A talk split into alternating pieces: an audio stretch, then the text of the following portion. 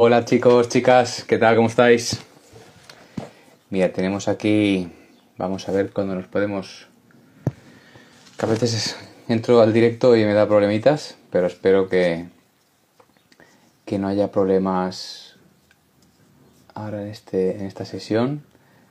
Aquí me dice, hold on, we're telling more followers to join your video. Anda, mira, aquí ahora te ponen aquí avisitos en inglés. Mira, María Martínez, hola María, ya te veo que estás por ahí, ahora te entra la invitación. A ver si viene, a ver si viene Isa, que estará por ahí ahora. Hola, Ideas Ifigenia, ¿qué tal? ¿Cómo estáis? Mira, ahí está Gaia. Isa, Isa, espera, te voy a dar, os voy a dar paso. A ver. Isa, que a María tenemos que dejarla ahí de sorpresa que seguro que os va, que os va a encantar. Hola, hola chicas. A ver un momento.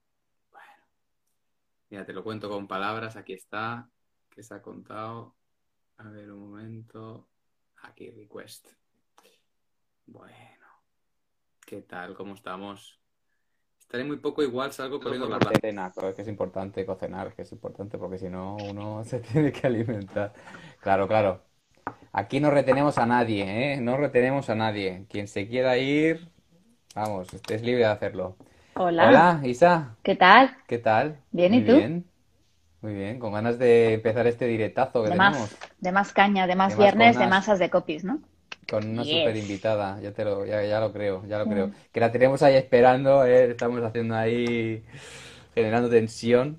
Mm, Pues no sé, si te parece ya le damos paso. hombre, claro, ¿cómo no? Es su espacio. Hombre, eh, eh, por supuesto. Ahí no tengo nada que decir. Ahí ya me has, ahí ya me has matado ya. Pues nada, le voy a, le, le voy a dar paso. María, ¿estás preparada? A ver, a ver. Si está por ahí, María va a salir ahora por la puerta grande. Bueno, va a entrar por la puerta grande. Hola, ¡Hombre! buena tarde. ¿Cómo estamos? Hola, Bien, hola Isa, ¿qué tal? ¿Cómo ¿qué estás? tal? Muy bien, esperando aquí que entrases ya. Sí. Venga, dale. He venido a la playa, me he venido corriendo, digo, ostras, que si me pasa cualquier cosa estoy ahí tirada en la playa y se van a hacer el directo sin mí. Y Hombre, me ha dado hombre. tiempo, me ha dado tiempo.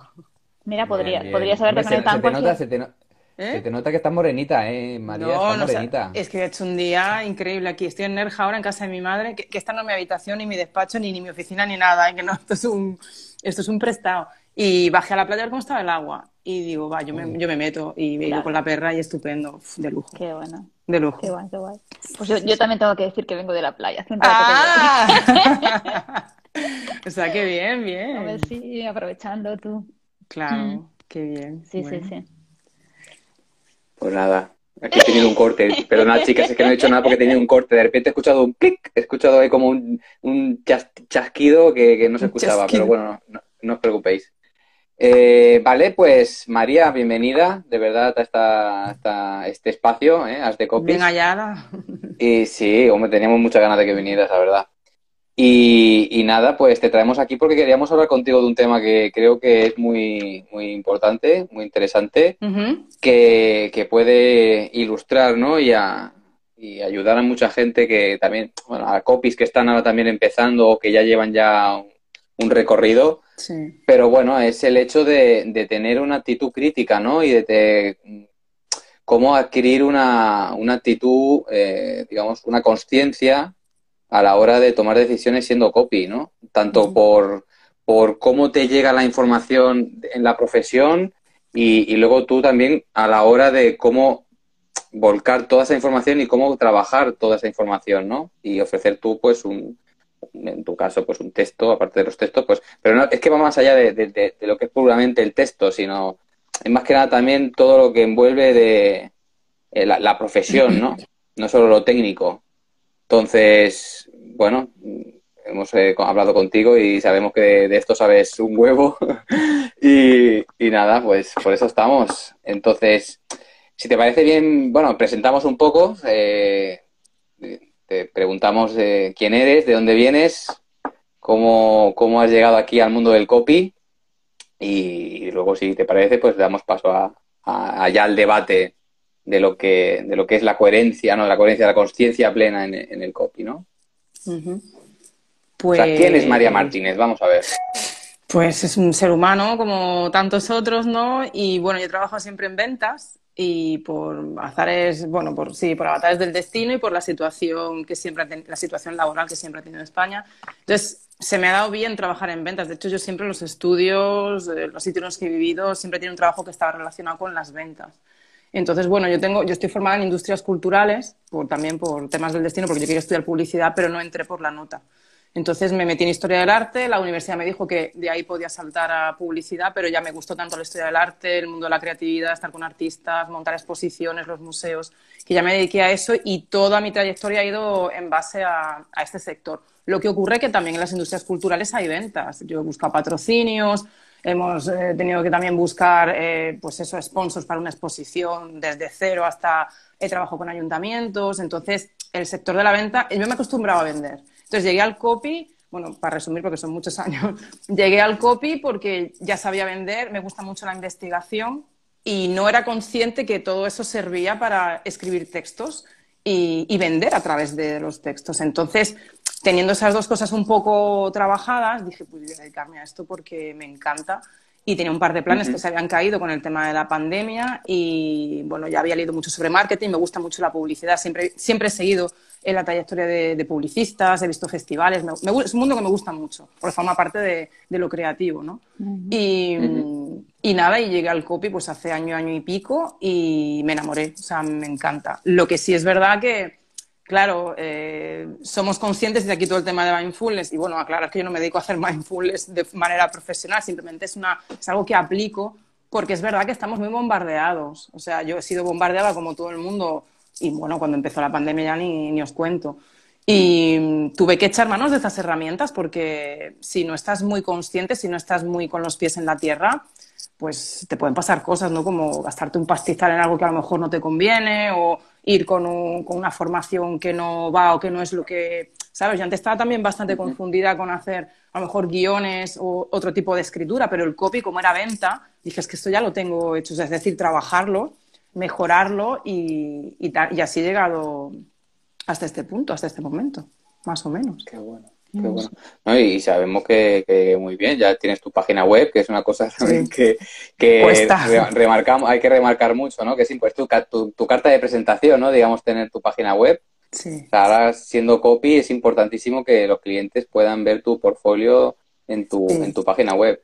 sí. tampoco, tampoco que sufrir, si no la tienes de momento, o sea, si quien no. la tenga, que no sufra tampoco que, que, todo llega, ¿no? Pero es un plus tener, ¿no? Es también importante Sí, de hecho, em, yo hice los primeros clientes, que yo soy una copy junior, pero bueno, los primeros clientes estaba sin web y eran amigos empresarios y amigos de amigos empresarios y estaba sin web el año pasado, pero ellos ya me conocían también, es que tengo muchos amigos en ese sector. Digo, mira, estoy trabajando en esto, si veis qué tal, entonces está muy bien para empezar, estar sin web no pasa nada. Pero luego es verdad que ya cuando empiezas a buscar clientes eh, que no conoces o que no, no, son amigos de amigos como al principio, obviamente, que en LinkedIn, en, Internet, o gente que vas conociendo. Evidentemente tu carta de presentación es tu página web y es lo que todo, o sea, además que todo el mundo mira al inicio el sobre mí, eso es eh, primordial. Entonces se hace una idea, o para, hace poco me han pedido un currículum para una agencia y les dije, mira, yo ya no tengo currículum, tengo LinkedIn, no tengo, con la edad que tengo, no, tengo 10.000 currículums en inglés, en español, no te voy a hacer armar un currículum porque es todo el copy, digo, pero tengo una web donde digo, lo cuento todo, te ahorras muchas conversaciones y si te gusta, y el, en la formación, lo que es la formación académica, si la tengo puesta en LinkedIn, y si te cuadra, pues te armo un documento y tal, pero la web yo creo que es esencial, tener una web para empezar de copy, porque dices, oye, tal, y envías la web y ahí ya te miran y deciden, deciden entre tu competencia, obviamente, también te... Mm. Eh, estás compitiendo, pero por eso, y tardé bastante en hacer la web, ¿eh? Tardé... Mira, mira, eh, tenemos aquí ideas Ifigenia, mira, que, nos gusta, nos gusta que nos preguntéis, de verdad, porque eso enriquece muchísimo la sesión. Mira, nos pregunta Ideas Ifigenia, dice, antes LinkedIn, ¿qué página web? Chicas, ¿qué opináis? Pues, no sé. Isa, di tú, di. Yo, qué dirías, Isa? La verdad es que no lo sé. No lo sé. Yo tengo todavía a construir la mía. Estoy escribiendo los textos ahora. Y, LinkedIn, en LinkedIn tampoco, tampoco estoy, o sea, no estoy tampoco mm, pasando mucho tiempo ahí. Pero yo creo que preferiría tener mi página web. Sí, porque mi, página web es, mi, es, ahí voy a también definir, o sea, exacto, es tu casa, pero eh, de donde puedes también, ¿vale? O sea, ahí se quedan también tus clientes. Em, y sobre todo es que ahí está tu estilo también, ¿no? Ahí pueden ver qué es lo que, cómo tú escribes, ¿no? ¿Qué te define? El LinkedIn sí es una, bueno, ahí también, sí. Estás en el patio de otro, ¿no? Sí, pero independientemente de, o sea, me refiero a cuanto a, en cuanto a, a visibilidad. Quizás si en LinkedIn sea más fácil que te vean, te miran la web, en LinkedIn te miran la web. Pero van a la web, exacto. Van a la web, sí, en LinkedIn te miran el perfil. Yo es que LinkedIn lo hice fuera de España porque el LinkedIn ha empezado a funcionar en España, era cosa de tres, cuatro años a lo mejor, o cinco. Yo no he estado, lo tenía muy abandonado en España. Ah, pero, o sea, de manera potente, de manera... Sí, la gente no miraba LinkedIn, yo lo tengo hace años y aquí nadie tal, pero fuera de España sí funciona muy bien y yo mm. empecé a hacer contactos en el mundo de las industrias culturales, luego ya en mm. publicidad y tal. Y es verdad que la gente mira tu web y a lo mejor te mandan un mensaje o... Va la web y en la web ellos también pueden, no sé, yo creo que primero que ven allá directamente tú cómo tú escribes, cuál es tu estilo. Creo que es más personal y además es tu casa y luego si, bueno, pues tienes ahí una, una vía para, para, para captarlos, ¿no? En el sentido de que pueden dejar su, su, su email y, tú también crear tu lista de... es un escaparate. Mm. Es un escaparate y LinkedIn creo que todo este ruido que hay en las redes sociales está muy bien porque hay un montón de empresas. O sea, si quieres, yo no soy experta en LinkedIn ni mucho menos, pero lo poco que lo manejo a mí me da muy buenos resultados lo poquito que lo manejo. O sea, si me hiciese un mm. curso, igual tendría que profundizar más. Mm. Pero no, estoy con Instagram y con LinkedIn y de ahí todo esto del, le hablábamos de la conciencia, de que hay mucho ruido y a lo mejor no hay tantas nueces y pocas nueces, ¿sabes? Entonces, LinkedIn e Instagram yo pienso que son dos canales para empezar como nosotros, como Copy Juniors, que están bien ahora, con conciencia, es decir, con los pies en la tierra y sin dejarnos, porque también hay mucho ruido en LinkedIn, o yo a veces hago mm. así, y yo, mamá mía, digo, no he leído nada, es mucho. Entonces, es un poco, yo creo, diferenciar el ruido de lo que es eh, un sonido bonito y te puede aportar. Entonces, eso no se difunde en las redes sociales hoy día, creo. Hay es una formaciones y formaciones y formaciones y cursos y tips y trucos y tal. Entonces, creo que tenemos que tener cuidado, pero hablo de nosotros como también del sector de los diseñadores gráficos, de alguien que esté trabajando otro tema que se está formando digitalmente, ¿no? Mm. Que hay que tener un poco de conciencia y decir, ostras, todo viene del mundo offline, salvo las profesiones específicas que se han creado en el mundo digital, específicamente, o sea, han salido de ahí. las ventas ya, ya existía el mundo de las ventas antes de, Internet. Entonces, hay mucho que se puede mirar en el mundo offline y no, obviamente no interesa promocionarlo en, el mundo digital. Entonces, creo que hay una invasión masiva de ruido en ese sentido, es, mi punto de vista. Yo, ha soltado, ha soltado. No, no, termina, termina, Isa, Isa, sí, que yo creo que LinkedIn, LinkedIn sí que es una buena, una buena red social para, para, mm, para prospectar clientes. Y para compartir, o sea, igual que, igual que Instagram, para mm, cualquier artículo interesante que quieras compartir y demás, también ahí hay una, es una manera de darse, de darse a conocer, pero mm, creo que preferiría mm, Claro, igual digo esto también porque LinkedIn yo tengo la cuenta. Tenía una cuenta de hace muchísimos años, como tú dices, hace cuatro o cinco años, que están como más. Ahora sí que puedes compartir muchas más cosas, sí que puedes compartir contenido, pero anteriormente era, era como muy arcaica, ¿no? Era una red de contactos, de además así como gente muy top top con cargo en empresas multinacionales y demás, pero no, no era nada más, no, no se compartía nada. Ahora sí, ha cambiado totalmente, ¿no? Pero, pero sí, para prospectar clientes, para ver qué, en qué sector te podría. Sí, eso sí, creo que sí. Pero preferiría, preferiría, tener la web. Sí, sí.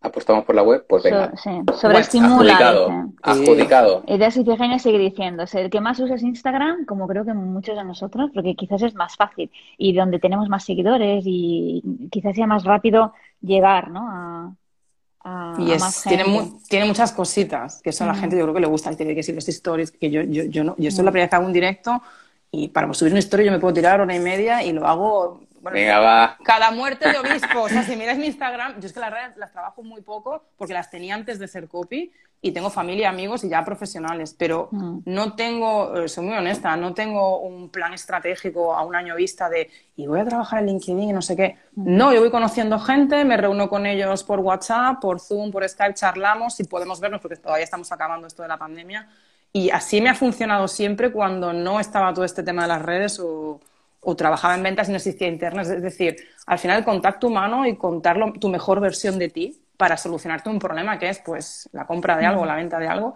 Y ya está. Que son canales rápidos, eficaces e incluso divertidos, porque a veces me muero de la risa con cosas que veo en Instagram, por supuesto. Pero es verdad que que con un poco con los pies en la tierra y volviendo al tema, eh, hay una invasión masiva de hay, hay, mucho ruido y hay no hay tantas nueces como decía antes es decir todavía lo que no me acaba de sorprender. No acabo me río pero no acabo sorprendida que es la capacidad de sorpresa ¿no? Sobre estimulación decían por aquí exactamente. Eso es. Sí. yo tengo una pregunta María que, que la ha soltado y digo mira esto no estaba previsto pero que lo quiero preguntar. ¿Qué ¿Qué negocios o qué cosas dices tú del mundo offline que no se, que dices que no se quieren promocionar en el mundo online?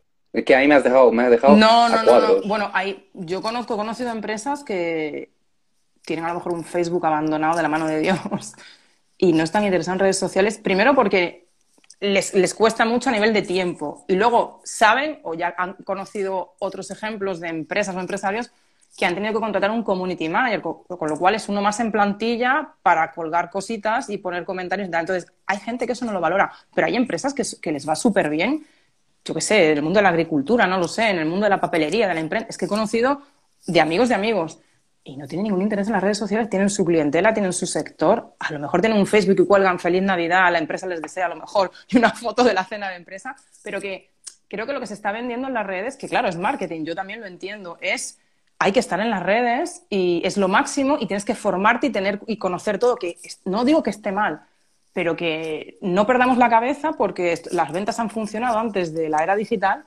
y luego hay muchas cosas que se pueden perder mm, o que pueden cambiar. Igual al señor Zuckerberg le da por cobrarnos un alquiler en un futuro por tener una cuenta. O mira, si vas a hacer 15 stories al mes, igual vamos a empezar a pagar 10 dólares, ¿sabes? Cositas de estas que ahora sí, pero luego no, sabemos cómo va, porque esto depende de un par de personas o de cuatro o cinco personas que tienen estas empresas. Entonces, no depender tanto, o sea, está muy bien formarse, conocer, hacer formaciones, pero en un nivel que sea algo más, no lo más. Claro, no llegamos a todo, sí, no llegamos a todo y eso no nos debe agobiar. O sea, que no, no, no, no, o sea, no tenemos que estar en todas las redes sociales si no nos apetece o si no nos cuadra o si, bueno, principalmente sí que es verdad que sería de gran ayuda pues enfocarse en alguna en la que estuviera tu clientela. Sí, claro. Pero, pero sí que sí que es cierto que es un bombardeo constante de ahora esta cosa, ahora aquí, ahora allá y, y, no sé hasta qué punto perdemos más tiempo en eso que realmente en, enfocarnos en, nuestro trabajo, en nuestra labor, ¿no? Sí. Como al final es, una, una Y además no solo, no solo en el trabajo en sí, es que yo creo que se nos está olvidando un tema, a colación de lo que estás comentando, que es que no solo es nuestro trabajo y trabajar lo que hemos estudiado, y es, ser buenos y superarnos. Y eso creo que se está quedando como lado porque lo primero es sacar tener clientes, sacar el trabajo y formación, formación. Creo, que observo mucho eso. Entonces, creo que se nos está olvidando un poco, vamos a ser buenos en lo que hacemos. Que la formación puede ser un pilar, por supuesto, la educación, la didáctica del por supuesto que sí. Pero creo que hay eso, hay, una, hay una masa que, es formación, formación, formación. Es que trabajando vas a aprender mucho de tus propios errores, que por supuesto no son fracasos, y vas a aprender mucho de tus clientes. Es que yo aprendo, de hecho, he aprendido el 50%, el 60% de lo que ahora tengo en la web, me lo han dado los clientes, opiniones, esto sí, esto me gusta, esto no. es como una inspiración, ¿no? Entonces. Mm, es que qué mejor escuela que esa, ¿no? Claro, que por supuesto tampoco todo es perfecto. Claro, no son perfectos. No, es perfecto el aprendizaje en el sentido que se cometen, no errores, tampoco lo llamaría errores. A lo mejor algo que se puede mejorar. ¿no? Sí. Claro, porque la venta al final es eso, es solucionarle un problema a alguien y ya está. Entonces, lo del mindfulness y todo esto, el mindfulness como técnica ya, ya hablando claramente, es una técnica milenaria, es existe hace más de 5.000 años, lo practican en muchísimos, India, muchísimos lugares del mundo y es verdad que, bueno, y ahora sabemos que se imparte en colegios para que los niños sepan gestionar las emociones. Porque, bueno, yo he conocido casos de gente muy puntera en redes sociales con muchísimos followers en otros temas, en otras áreas, que han tenido que dejar las cuentas 15 días, 3 semanas, irse a hacer una vipassana o irse a un retiro y lo han publicado, han dicho, dejo las redes. Es decir, porque o tienes personas que trabajan para ti, con lo cual ya tienes un estatus y ya tienes a quien pagarle un sueldo, o si te encargas tú, yo, yo sinceramente lo veo que es una locura y es, un estrés innecesario. Es que yo creo que no llegas. Yo no, yo no, bueno, yo digo, mira los posts que yo tengo, o sea, y mm. luego te puedes comunicar con tus clientes, tienes email marketing, que eso ha existido, o sea, lo de fidelizar clientes con email, desde antes de internet ya se hacía, cuando los emails tardaban más en enviarse. O sea, no se ha inventado nada. Y es la en marketing no hay nada inventado, ¿cierto? En marketing no hay nada inventado. Y eso lo dicen algunos, algunos gurús del marketing. Eh, viene todo en offline. Está traducido, se cambia el formato, entonces. O sea, todo está inventado, quería decir, perdón. Todo está inventado. No hay nada por inventar. Ostras, quería decir todo lo contrario. Entonces, mm, eso, tener más los pies. Yo en el copy, porque estamos en el copy y recibo bombardeos de cursos, de formaciones, de webinars y al final, primero nadie me sorprende. Con lo cual, yo para pagar un precio por algo, tengo que quedarme sorprendida. Entonces, tengo que bajar el escalón y decir, bueno, no me sorprende, vamos a mirar el temario vale, esto ya lo tengo, esto sí, esto no, esto están los libros, esto hay un webinar que hablan súper bien sobre esto, porque las entrevistas creo que en YouTube tienes millones de entrevistas, yo, me puedo pasar 5, 6 y 7 horas viendo entrevistas, mm. porque se aprende mucho, o sea, si sabes ver un poco más, se aprende mucho, son como conferencias, entonces es un género, a mí es un género que me gusta mucho. Y... A ti lo que te gusta, ¿no? Te gustan las masterclasses, a ti, María. Las masterclasses, masterclasses de verdad. las masterclasses de verdad. A ti te gustan esas. De gente puntera, claro, sí, sí, pero bueno, yo creo que a todo el mundo que alguien que sea muy puntero en el sector o que haya hecho historia o que tenga un portfolio que digas, ostras, yo quiero ser o quiero estudiar con esta persona, pues claro, sí. Sí. Hombre, yo, yo si te soy sincero, hace ya bastante tiempo que ya ni recuerdo lo que es una masterclass en, vivo y en directo, físicamente. Claro. Bueno, ahora a cualquier cosa se le llama masterclass, entonces. Claro. es que volvemos a lo mismo. Claro, es, tú dices, no sé, imagínate que tienes un cantante favorito o un actor, vamos a hacer a partir de ahí, y quieres, tú quieres ser actor, entonces ese actor da un curso. Y ese, ¿Sabes con quién me pasó a mí eso? Pero claro, yo no quería ser actriz. Y es que a mí muchas. Carmelo Gómez quiso dar un, Carmelo Gómez. Carmelo Gómez dio un curso me encanta, me encanta, es un crack ese, hombre. Pues, hace formaciones para actores de teatro, obviamente, porque está en ese sector y él, bueno, redes sociales si lo miráis, y es un actor que admiro muchísimo. Eh, he coincidido con él en un par de, cuando trabajaba en prensa cultural y tal. Y yo me acuerdo que vi una convocatoria, pero esto te hablo hace 7 u 8 años, o sea, no había ni COVID ni nada. Y mm, formación para curso de dramatización de no sé qué. 15 plazas. Con Carmelo Gómez un fin de semana no sé dónde. Digo, yo es que aunque no vaya a ser actriz, es que quiero ver qué se habla en esas clases. este hombre, bueno. que es, claro, que es la voz, para mí es como el Frank Sinatra del cine, ¿sabes?, de, España.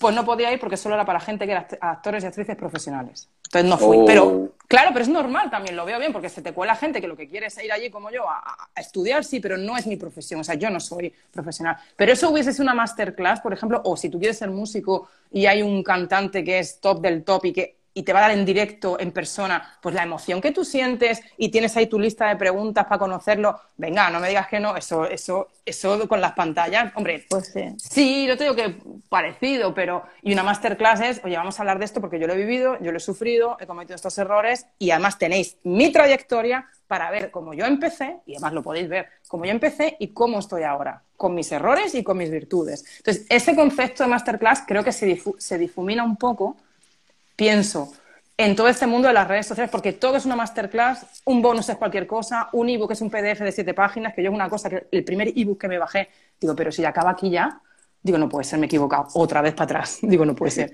Y es así. Y un bestseller en Amazon son 48 horas, o sea, en 48 horas tú puedes ser bestseller en Amazon. Amazon. Entonces, el mundo está como muy, como muy histriónico en las redes sociales. En el mundo digital es todo como que ha cambiado y la gente se lo bebe. La, mucha gente se lo y yo no, yo no, yo llego a un punto que digo, pues yo un ebook por lo menos 15 páginas que, que currado, o sea, mm, artículos grandes, un artículo grande. Como un, como un artículo académico del instituto de la universidad, ¿no? Claro, es que tú, si tú quieres buscar una información y quieres cerciorarte de que está contrastada y que está investigada, lo normal es ir a la sociedad en la que vivimos, a la universidad, aunque la universidad es verdad que está muy anacrónica en muchas cosas, pero hay grandes especialistas, entonces pues que no está todo en las redes sociales, o sea que hay mucho mundo offline que si bajamos un poco a la tierra, puedes sacar muy buenas formaciones y charlar con gente muy potente sin estar en Instagram o tomando, bueno, cuando se pueda, tomando un café en el patio de la universidad, por ejemplo. Es un ejemplo. No digo que esté todo, pero sí. ¿Y no, ¿Y no tienes la sensación que con el tema del coronavirus y, con todo este eh, esta presencia ¿no? Que, ha ganado tanto el mundo digital. ¿No crees que eso que dices tú, María, se está perdiendo? O sea, como que se está perdiendo un poco esa sensación de decir, como estamos metidos tanto en Internet y tal, ahora como que ya se ve de otra manera con otros ojos las, las quedas estas eh, en físico con esos expertos. Quiero decir, que, Yo creo que, ellos se, han movido también. Ellos se han movido o algunos se han digital. movido al online también. Sí, sí. Mm. Sí. Bueno, ah, No, no, que han tenido que hacerlo porque aparte que es un business, es un negocio, mm, es que, oye, que también es un canal interesante, que no digo que haya que denostar lo digital, ni mucho menos, pero no creo que tenga que ser lo monográfico, el epicentro, El, ladrillo, claro. Entonces, sí veo que hay mucho interés en, convencer a la gente que si no estás en digital, eres un loser, como dicen los americanos. No, ni mucho menos. Yo conozco empresas que les va súper bien y no trabajan las redes sociales. A lo mejor le puedes aconsejar, no, es que no tengo tiempo y menos de contratar a una persona que me haga un post en Facebook. ¿Para qué? Para tener likes. Y los likes son ventas. Está demostrado científicamente. Venga, no. Incluso tienes que pagar luego publicidad. Entonces, yo creo que volverán las reuniones físicas que ya están volviendo y la gente tiene ganas de reunirse. Entonces, si a ti te dicen, imagínate que hay un congreso de copywriters que me parece que lo hay en Europa, ¿eh? No sé si es en Bélgica no sé en qué país de Europa, lo vi el año pasado, había un congreso de copywriters europeo, en inglés, por supuesto, y no sé si era en Bélgica o en Holanda, no recuerdo, por supuesto eran 600 euros el, asistir a la entrada, digo. 600 euros la asistencia. Creo, sí, sí, 600 y pico. Pero que es como un, pues como un festival, hay un festival, como una especie de programa, estos programas especiales de 3, 4, 5 días. No, pero serán ponencias de gente muy cool, o sea, muy guay. exacto, gente con muchos followers, gente que yo a veces te digo, buena, he escuchado hablar de, Inglaterra, sí, en un pedazo de sitio, con un pedazo de catering, que igual de vez en cuando, pues no digo que sea interesante ir, pues por conocer qué se hace fuera y cómo se hace, que eso también lo veo bien. Ahora, en España también se puede hacer. Sí, de hecho, tanto. hay un chaval también, un súper jovencito muy bueno, americano, Robert Allen, que también lo hizo hace unos meses online. Sí, es verdad. Hizo una, un, un, de estos. Pero online. Sí, ah, online, por eso te digo online. Ah, pero yo creo que lo físico volverá. No, yo creo que lo físico volverá. O sea, yo, aparte que a la gente le apetece reunirse y decir, mira, quitamos los móviles o para grabar un audio y nos metemos en, un paseo marítimo, en una sala de una universidad, en un sitio que alquiles, no lo sé, hay miles de sitios. Pero yo creo que eso volverá porque es que te gusta ver a la gente y reírte. Y es que el contacto físico está innato en nosotros, o sea, es que no, no tiene mm. más. Estamos programados para ello genéticamente. ¿eh? Claro. sí, es que, y es que ya, sé, ya la universidad es que ni me acuerdo ya de cuando quedábamos ahí para juntarnos, ya ni me acuerdo. volverá, volverá, como dice María, como, dice María, volverá. Claro, que, este, somos gregarios. Si os, sí, si, os parece bien, mira, yo quería ahora, a, colación con lo que estás diciendo tú, María, de, de, que estamos expuestos a un montón de información de infoxicación en determinados casos, eh, el tema de, contrastar la información siendo copy, en temas de formaciones, por ejemplo. Esto, hay una cosa que, ya estuvimos hablando de hace ya unos días y eso, eh, el hecho de que si estás, eh, si vas a apostar por una formación, que la persona que te vaya a impartir esa formación sea alguien que tenga una trayectoria contrastada, una formación, o sea, que tenga una experiencia y sobre todo que tenga un portfolio que se pueda ver, ¿no? Eso es una cosa también que, que está pasando mucho en el mundo del copy, que, hay mucha gente que está ofreciendo cursos y tal, y, en realidad no se está viendo realmente... Si es un buen copy. Es que no lo sabemos. Exacto. O sea, Exacto. no es solo que... Porque mira, imagínate, yo puedo, imagínate, yo hago Bellas Artes, que es la carrera que se estudia, se supone, para ser artista. Hago la carrera completa, me saco el diploma, la licenciatura o como se llame, el grado. Pero mm, yo no soy buena pintora o buena escultora. Primero porque no tengo trayectoria y a lo mejor lo poco que he hecho, em, no es bueno. Pero es que da igual, porque hoy día tú posteas algo y es único, se hace auténtico y se hace único por el mero hecho de ponerle un título, un filtro, unos likes y eso ya te empieza a, te hace como que eres único. Cuando realmente lo que se está perdiendo es la capacidad de contraste, no de contraste, de, crítica, pero no crítica, no crítica negativa, sino de, decir, oye, esto me parece, no sé, que esto no tiene los argumentos para tal. Esto pasa mm. mucho en el arte contemporáneo, en el mundo de la cultura, pero a troche y moche.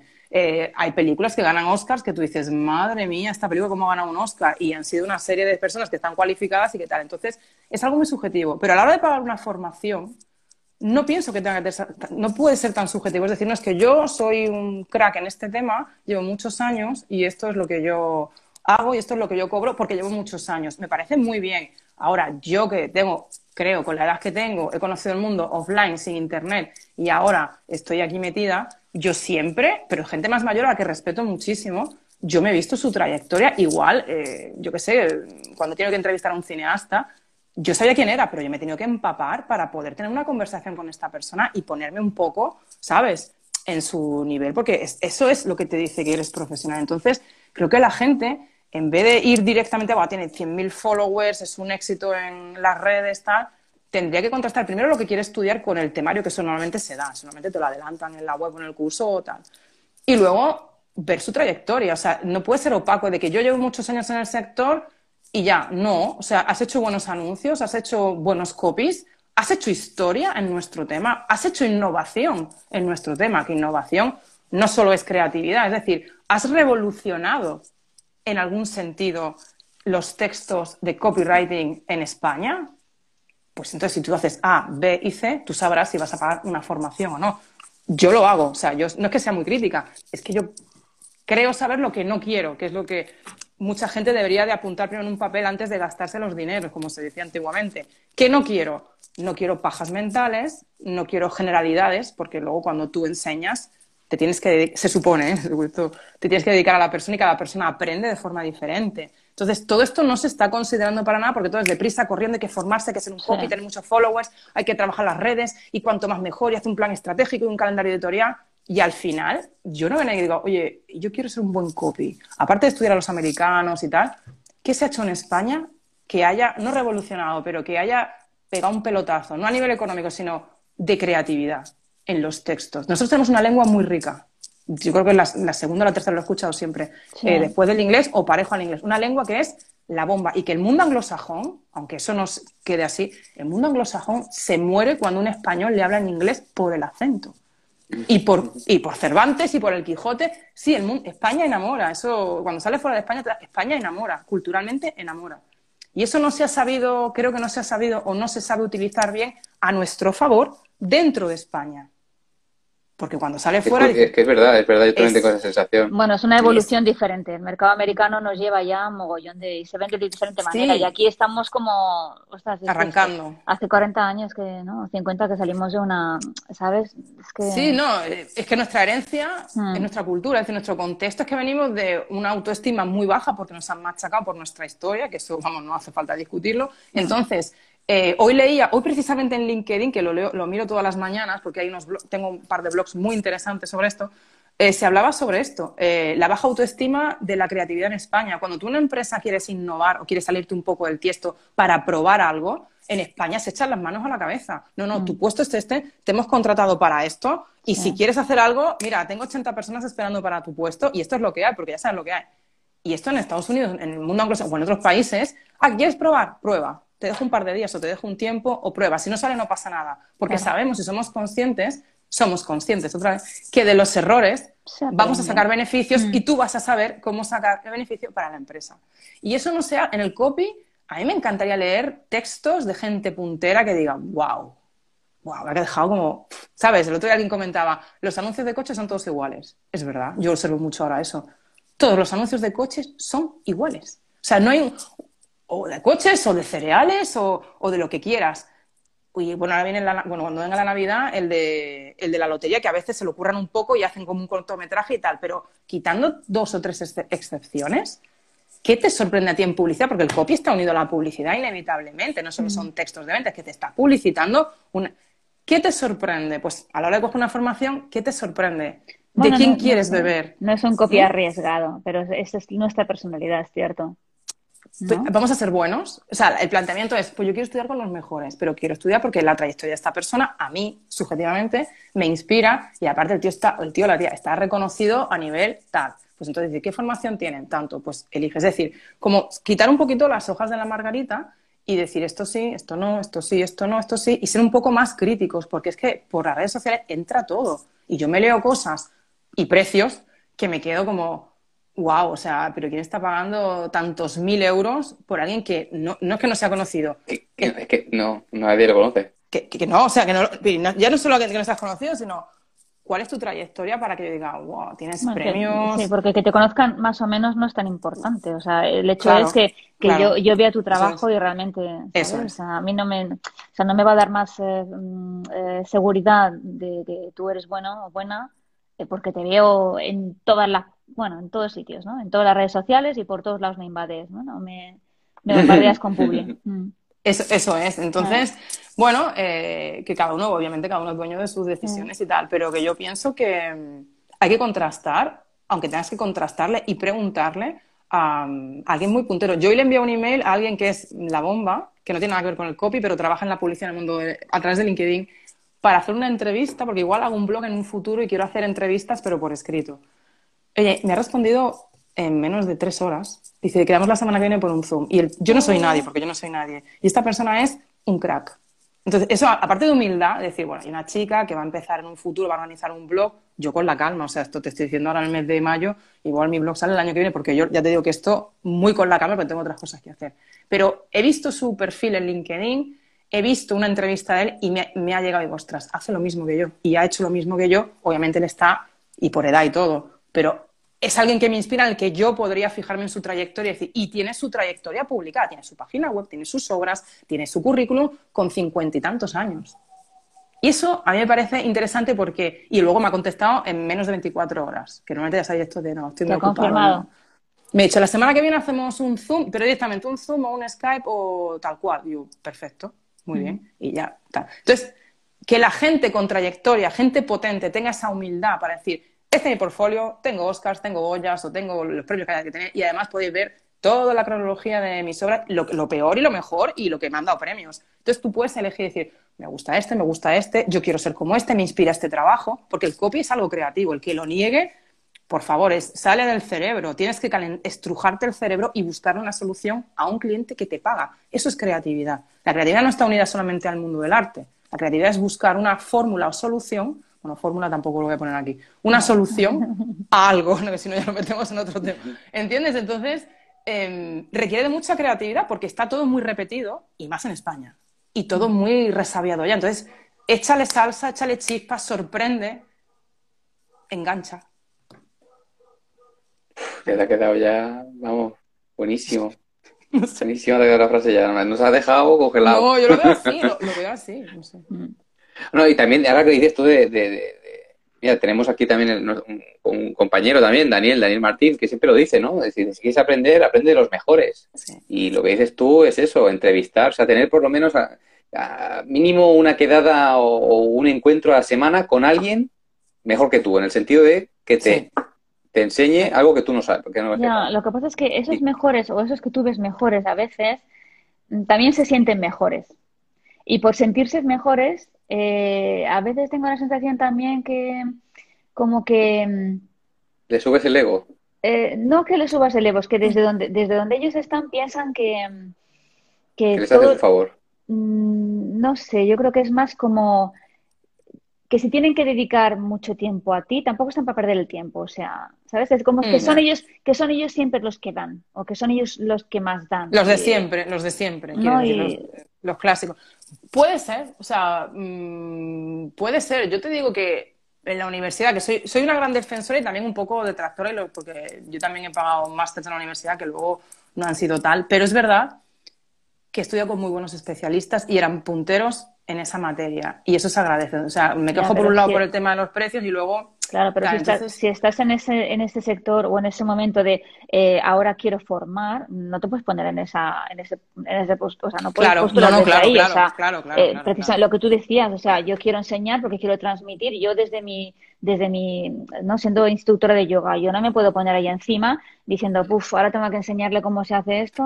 A ver, Esa actitud, venga, escuchad, poner las pilas, os lo enseño y a practicar, ¿eh? a practicar y, y, ya me diréis cuál es el resultado y si no, no sigo con vosotras. Y esto lo he visto también, ¿no? ojo, un momentito, ¿eh? Que te estoy pagando, ¿no? Pues Claro, por eso la, la didáctica, sí, o lo que es el aprendizaje en redes, en redes sociales, no, en el mundo digital, es muy limitado, porque no hay didáctica.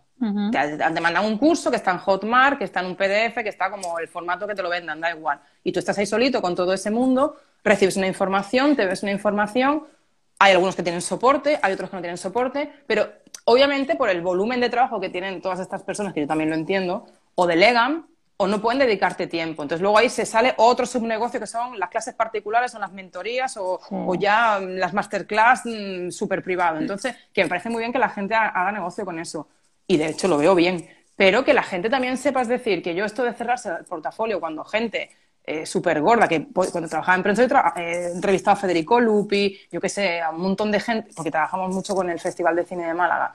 Y oye, es que yo me he encontrado gente de todo, pero la mayoría súper abiertos a contarte, mira, hice una película que era una porquería, pero esto se hizo porque se recibe una subvención y te cuenta todo, ah, tal, y, lo, y te puede pasar si estás metido en ese sector que quieres hacer un cortometraje, pasar por esa historia. Entonces, eh, adaptándolo al mundo del copy y bajándonos un poco con el mindfulness al momento presente, que la gente tenga presente, valga la redundancia, que hay que ver los portafolios y las trayectorias y los currículums, no solo el haber trabajado en X empresas.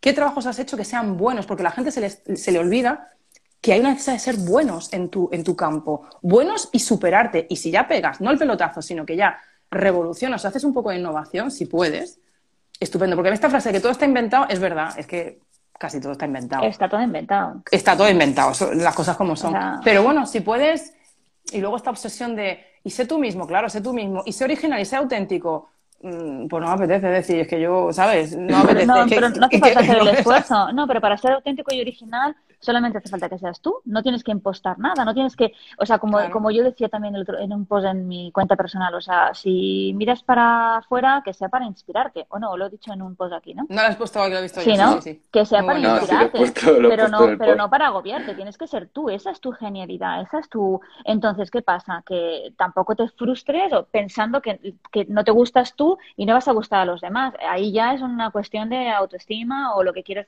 algo quizás un poquito más de crecimiento personal o lo que sea que habría que habría que o eso mindfulness no habría que, que trabajar. Pero no o sea tú tienes un mercado también hay gente a la que con quien que se, que, se, que, va a resonar contigo y, gente, que no. Y esto pasa con todas las personalidades del mundo mundial o sea es que es así. Entonces, no, no, pretender, no agobiarse en ese sentido, ¿no? Y ahí también poner esa conciencia plena, vale, yo trabajo así, me gusta trabajar así, esto es, esto es mi método, yo lo comparto si te cuadra, trabajamos juntos. En el momento en el que deje de, cuadrarnos, pues eh, mm, adiós y encantados, ¿no? Pero, pero desde la humildad primero y desde el respeto segundo, mm, ¿no? Sí, no, no, lo de la humildad yo lo y veo... Desde, y desde la admiración tercero, que eso es muy importante, porque trabajar con alguien... No, lo de la humildad que has dicho, para mí, yo creo que es lo primero que miro, fíjate. Yo me he formado con gente que no tenían seguidores y eran buenos en lo suyo. Muy pocos seguidores o no existían en las redes sociales. Porque es lo que pasa, o sea, o estás trabajando o estás en redes. Pues ya está. Claro, es que, el, que no está en redes, el que no está en redes es que está currando ahí, ¡pum! Entonces, mm, yo, pero tío, tienes que estar visibilidad, porque claro, eh, o el calendario editorial, perdona, o sea, ¿qué locura es esta? O sea, el calendario editorial, yo cuando dije, no, es verdad, el calendario editorial, porque claro, si no, no muestras organización, si no, no estás mostrando orden, si no, no tienes ni idea de lo que estás hablando, porque claro, ¿no? El, tema que no, el tema en concreto, el día en concreto, perdona, y, y cuando ocurro, ¿cuándo ocurro? O sea, ¿realmente ahí te voy a mostrar yo que soy buena lo que hago? Hombre, no. Es más, cuando se lo puedo, si quiero, se lo puedo encargar a cualquier otra persona que le sepa hacer. Que de hecho se hace, la gente lo y hace. Y se hace, ¿no? no esa, no soy yo. Esa no soy yo. Yo soy menos visible, pues soy menos visible. Sí, sí, sí, sí, sí. ¿Sabes? Pero lo, que hay, no, no, sí. Pero lo que decías de la humildad, yo miro eso. O sea, yo cuando voy, bueno, me interesa este tema, a ver quién sabe de esto. Yo miro mucho el tema del ego y de la humildad. O sea, yo a mí lecciones de, pues yo he llegado hasta aquí, que pasa mucho en el sector creativo porque, bueno, se trabaja con el ego y es así. Entonces, otra vez mindfulness, es decir, si conoces técnicas o has estudiado mindfulness o te gustaría empezar o tienes curiosidad, para empezar en un trabajo creativo como es el de copy, que vas a tener que tocar más palos como en el flamenco, vas a tener que estar con diseñadores que también se creen algunos que son, no, no, por favor, esto lo hacemos, hay de todo, o diseñadores gráficos, o fotógrafos que te hagan las fotos, es decir, vas a tener que jugar, y luego, espérate, Luego hay muchas empresas, empresarios y empresarias que viven en otra nube, que te vas a encontrar con gente así. Entonces, tener los pies en la tierra, tener conciencia y decir, bueno, esta es mi parcela, esta es su parcela, mi trabajo llega hasta aquí, dejarlo todo claro, te viene muy bien. Entonces, yo para alguien que empezamos, como Copies Junior o en otro sector, veo muy bien que aplicar esto y además hacerlo cada día. A ver, aquí no lo veo, aquí mm, sí lo veo. Y luego lo de la humildad que has dicho, a mí es, es que es lo primero. Y a mí que me contesten por un LinkedIn, sin conocerme de nada. Además que lo he agregado hoy, fíjate, se ha sido todo súper. Dice, sí, sí, no te preocupes. A mí eso me... Luego no sé qué pase. Igual ni se hace la entrevista, pero mm. Ya es un punto para... Voy a seguir es un mirando... primer paso muy positivo. Hombre, para seguir mirando su trayectoria, mm. porque tiene mucho. Entonces, pues esto sí, pues esto no. Y eso es lo que creo o pienso que deberíamos estar más enfocados, no en hacer cursos, formaciones, calendarios y ser visibles y visibilidad y likes y followers. Sí, y luego también es cierto que también nos fijamos en esos referentes y tratamos de ser como ellos. Y bueno, no es mi caso, pero hablo en general porque lo veo, ¿no? También. A mí me da igual, yo no necesito, no sé, o sea, yo doy, doy hasta, hasta donde doy y ya está. Y conozco mm. mis limitaciones, conozco en lo que soy buena y en lo que no, y no, y ya está. Mm. Pero, pero sí que es verdad. Y, y en ese, en ese, en ese querer, querer parecerme a, ese estilo, ay, mira, pues tal escribe así, yo también quisiera yo, pero es que a lo mejor no eres bueno en eso. O sea, es como, por ejemplo, hablando de, de, los palos en copy, ¿no? ¿A qué te, o sea, no puedes ser bueno en todo, no puedes hacer páginas web de puta madre, o, sobre mis de puta madre, o email marketing de puta madre, o sea, o una cosa o la otra. Yo creo que sí que puedes trabajarlo todo y puedes mejorarlo, pero no puedes, mm. ser, no, ser, no puedes ser puntero en algo. O, o, o, sí, puedes ser en varias cosas, pero quiere decir que no, que no mm, forzarte a lo mejor no presionar, presionarte, presionarte. Exacto, sí, eso te lo da te lo da una coyuntura que es el tiempo trabajado, te lo da la creatividad con la que trabajes, el interés que tengas, porque también eso es otra. Yo no sé, hay mucha gente interesada en ser copywriter, pero es verdad que no es fácil ser copywriter. o sea, no, estamos descubriendo la caja de Pandora. Es un trabajo duro, trabajar solo, buscar clientes desde cero. Si no tienes una cartera de clientes porque hayas trabajado en ventas anteriormente y puedas echar, que eso lo hace mucha gente, que yo lo he visto, no solo en el copy, en el diseño gráfico, en el diseño, en diseño web, eh, partes de cero partes de cero y tienes que ser comercial, tienes que entender un poco de SEO, lo mínimo, o sea, tampoco que seas un experto, porque igual te viene un cliente que está muy puesto en esto y dice, oye, en el SEO esto tal, pam, pim, pum, y tú, ah, sí, no, tienes que estar puesto sin ser un crack. Entonces, tocar, es un trabajo que es tocar palos y si te gusta de verdad, no te digo que te presiones para ser puntero, pero oye, si pegas un pelotazo en plan de wow, oye, pues me ha salido un trabajo que ha salido, no sé, en televisión, que ahora está muy separado. La televisión del mundo digital está así, está a punto de, juntarse porque ya hay cositas ahí cociéndose, pero son mundos completamente separados. O sea, total. Y eso va a llegar un momento que cuando fluya veremos a ver. Entonces, pues eso, no presionarte, no forzarte, disfrutar del trabajo, por supuesto, y luego que quieres estudiar con los mejores, mírales el currículum. El currículum no, la trayectoria de los trabajos, porque de ahí va a salir tu inspiración y de ahí vas a beber. Entonces, hay que mirar los portafolios. O sea, yo soy partidaria. Mm. Madre mía, yo creo que después de lo que estáis diciendo, a mí me, a mí me, habéis dejado loco, loco. No. no, la verdad es que no, estamos, eh, digo, yo, en mi, por lo que me respecta a mí, yo comparto vuestra, vuestra opinión, soy también, pienso lo mismo que vosotras. Y, sí que es verdad que, aún estoy yo, en mi caso, en esa fase de, adquirir esa, esa, esa conciencia plena, ¿no? Porque sí que es verdad que dices tú lo del copy, que María, que, hay que tener unas bases y, al principio pues hay que ir con pies, ¿no? Hay que tener los pies en la tierra y tal. Pero yo, por ejemplo, mira, yo he, pasado por muchas, por muchas partes del copy que no, que no he tenido esa conciencia y muchas veces me la, he, me la he pegado, ¿no? Pero bueno, también es importante que, que, que, se aprende, se aprende también de lo que dices tú, de los errores se aprende, ¿no? Y, qué más podemos deciros? Bueno, sí, también hablar de la conciencia plena en el copy, ya, ya en el aspecto, eh, digamos, eh, técnico, ¿no? De lo que es ya crear los textos.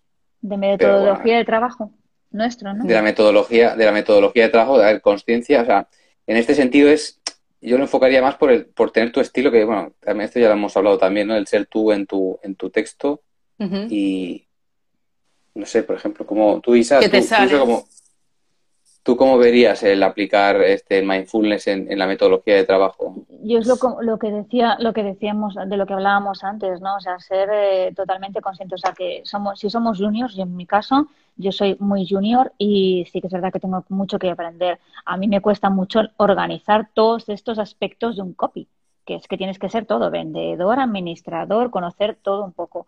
Y, el, propio, el propio circuito, desde que un cliente se pone en contacto contigo hasta que eh, emites la factura, eh, todo esto es, es un... O sea, yo ahí necesito... Yo, yo soy consciente que algunas cosas no las, no las estoy cuadrando bien, pero soy consciente. Y, no me voy a, y no me voy a frustrar por eso. Si necesito ayuda, la pido. O sea, tía, no sé cómo hacer una factura, me, la invento, ¿no? O, un presupuesto, que tengo que incluir en el presupuesto. Tengo que escribir, tengo que también, ¿sabes? A veces, no sé dónde, creo que también fue con Javi, ¿no? Este que hasta el, que, que hasta el presupuesto respiro copy. Joder, pues Madre, mía, ¿no? Vale, sí, lo entiendo, pero... Isa, Isa tú eres más de UX, UX Experience, UX Experience. pero lo que quiero decir es que todo, como junior, todo el proceso es muy, es muy pesado y, y se mm. avanza muy poquito a poco. Mm. Entonces, yo no me quiero frustrar si siento que desde afuera no se me ve buena, ¿vale? porque tampoco estoy enseñando claro, exacto tampoco estoy tampoco estoy enseñando mi todo porque no puedo porque no se ve porque no me da no me da la vida o sea no te da la vida. o sea yo no puedo no, no, sé o sea ya sabéis que elaborar cualquier trabajito es una es mucho tiempo.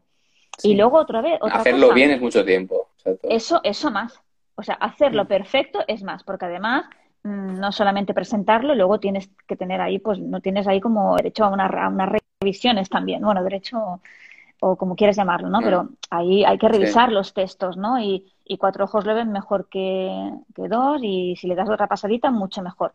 Pero lo de siempre, ¿no? Un, texto hecho, que duerma y, ¿vale? Y sé que tienes que, tener muchas cosas, muchas cosas ahí en cuenta.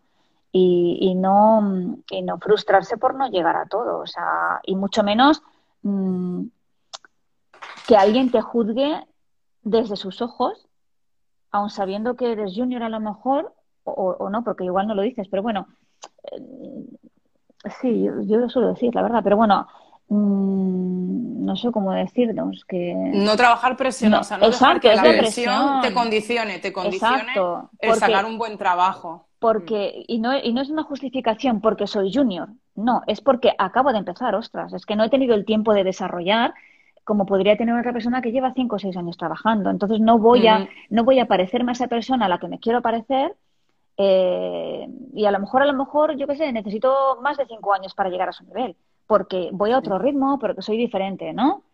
Entonces este tipo de cosas son las que... Mm, eso que dices de plantearte, bueno, a lo mejor en X años ya llego al nivel de esta persona. Creo que incluso hacernos pensar esto, que, es, que está muy, muy implícito en, el mundo digital, en las redes sociales. Es decir, claro. pasa porque ya te están presionando, y en Estados Unidos esto lo acabamos de los losers, es mucho más, es más, mucho más fuerte. Destroyer. Claro, es mucho más destroyer porque allí eres eso o eres un loser. Entonces, mm, yo creo que la gente, claro, deberías de disfrutar el camino, por supuesto, con los pros y con los contras, que estamos empezando, qué tal, mm. pero sin dejar de presionarte y, y yo cada vez menos miro todos los emails marketing que tengo un listo para ver cómo escriben, qué puedo aprender de ellos y ellas y tal. Y al final digo, es que no, nadie que me sorprenda. Exacto. yo, estoy buscando que me sorprenda. Claro, yo igual, yo también sigo a un de gente y, con ninguno me siento identificado. Los leo porque siempre, ¿no? Lo típico, mientras más lees, más aprendes. Pero realmente yo no me siento identificado con ellos. No es mi estilo, yo voy a escribir diferente. Pero cuando me sienta preparada para escribir, no sé, de momento ahora pues estoy tocando diferentes cosas y y tampoco estoy ahí en, eh, ¿sabes? No tengo mi email marketing, pero sí que tengo escritas algunas cosillas y ya veré si las publico o no, ya veré cómo. Claro. Pero sí que es verdad que nada de lo que leo eh, viene conmigo. Viene conmigo. Mm. Claro. Entonces, y muchas, y muchas veces es un estilo. mira, este escribe como este, este escribe como aquel, este escribe. Es así. ¿no? Sí, sí, sí. Sí, lo puedes, lo puedes diferenciar. Y de hecho, eh, yo creo que se están como que se están formando dentro, hablamos de copy, como equipos de fútbol, como equipos, estos vienen de aquí, estos vienen de aquí, por además que se ve leyéndolo y dices, bueno, es que ¿dónde ha quedado? Yo me acuerdo cuando estudiaba literatura en el colegio, en el instituto, literatura o lo que hayas estudiado anteriormente, que había unos autores, eh, los profesores te preparaban, te explicaban técnicas, te hacían esforzarte, por lo menos el colegio que yo he vivido, la EGB ha sido así, el instituto igual, es decir, había mucho esfuerzo. Y yo cuando a mí se me cayó el alma a los pies, cuando me bajo un primer ebook, no sé hace cuánto, y son cinco o seis páginas en un PDF, digo, pues eso lo hacía yo en Co. O sea, es como, y esto está muy valorado porque te vas a llevar una guía gratis o un PDF gratis de cinco páginas, te explico los diez trucos que no tienes que, no, los diez errores que no tienes que cometer o diez trucos maravillosos para mejorar, para luego venderte el siguiente producto. Creo que es una técnica que, por supuesto, se ve se ve a la legua, la gente lo hace, cae, paga y me parece estupendo como business, pero no es lo único. Es decir, tienes más gente a la que preguntarle, hay que investigar, en el copy hay que investigar mucho, investiga dónde están los mejores que a lo mejor no tienen followers ni tienen likes y hay gente que te puede aportar. Igual no, son ni... Yo, a mí me gusta mucho leer testimonios de cocineros. Mm. Yo me leo mucho y veo muchos documentales sobre cocina, porque me gusta la cocina y yo no tengo ni idea, o sea, no soy ni experta ni aspiro ni nada. Pero me gusta mucho la transformación que ha sufrido la cocina porque se pensaba que estaba todo inventado. Las grandes cocinas del mundo y de repente llega un señor que se llama Ferran Adrià y se lo carga todo y monta un laboratorio, que no es para nutrirte, es para tener una experiencia. Y bueno, si te miras artículos, libros, documentales, te puede aportar mucho el copy. Es decir, que no solo hay que mirar a los copywriters que son conocidos, que me parece muy bien, que, tal. No, es que hay muchísima gente que te puede aportar a tu copy. te puede inspirar. Pero eso, ahí hablábamos de la genialidad de cada uno. Él, eh, mm. él le pone su chispa y, lo, y hace, hace de la comida, hace de, la cocina una, experiencia. Una ciencia. sí, mm. pero no es que invente, la cocina es la que es. No, está, no, sí, sí, sí, sí, sí. Pero sí que es verdad que le, le, pones tu, le pones tu esencia, le pones tu sal y ya está. Pero sí que es verdad, como decía Marce, ¿no? Que, no me habléis de comida ahora, por favor. No, no, podemos, no podemos compararnos con, con, nadie. Si miramos afuera, que sea para inspirarnos. Pero, pero, pero no, o sea, que tu labor, o sea, que tu labor, que tu objetivo no sea parecerte a nadie. Eso es. Que, que, cada, que cada uno brilla por su esencia y donde, donde hay que mirar es aquí, o sea, párate. Y eso es muy difícil, eso es muy difícil. De, eso, va el manual. Es muy difícil, eso, exactamente. Eso es muy difícil. Párate y, respira lo que escribes, o sea, o sea, respira, ¿no? No sé si quién eres? pero ¿cómo vamos? Sí. con las prisas, para mañana, para antes de ayer. No, venga, una, una página de ventas en una semana. Un momento. Bueno, de hecho, yo me leo ofertas de copy, porque me leo ofertas en LinkedIn de se buscan community managers o se buscan copywriters, community managers, diseño gráfico que manejes InDesign, o sea, un, mundo orquesta, y ya el anuncio de la oferta es que ya me estreso. Y luego si pones ya que, y que sepa trabajar bajo presión, digo, claro, de puta madre. Presión, Eso es lo mejor, la presión.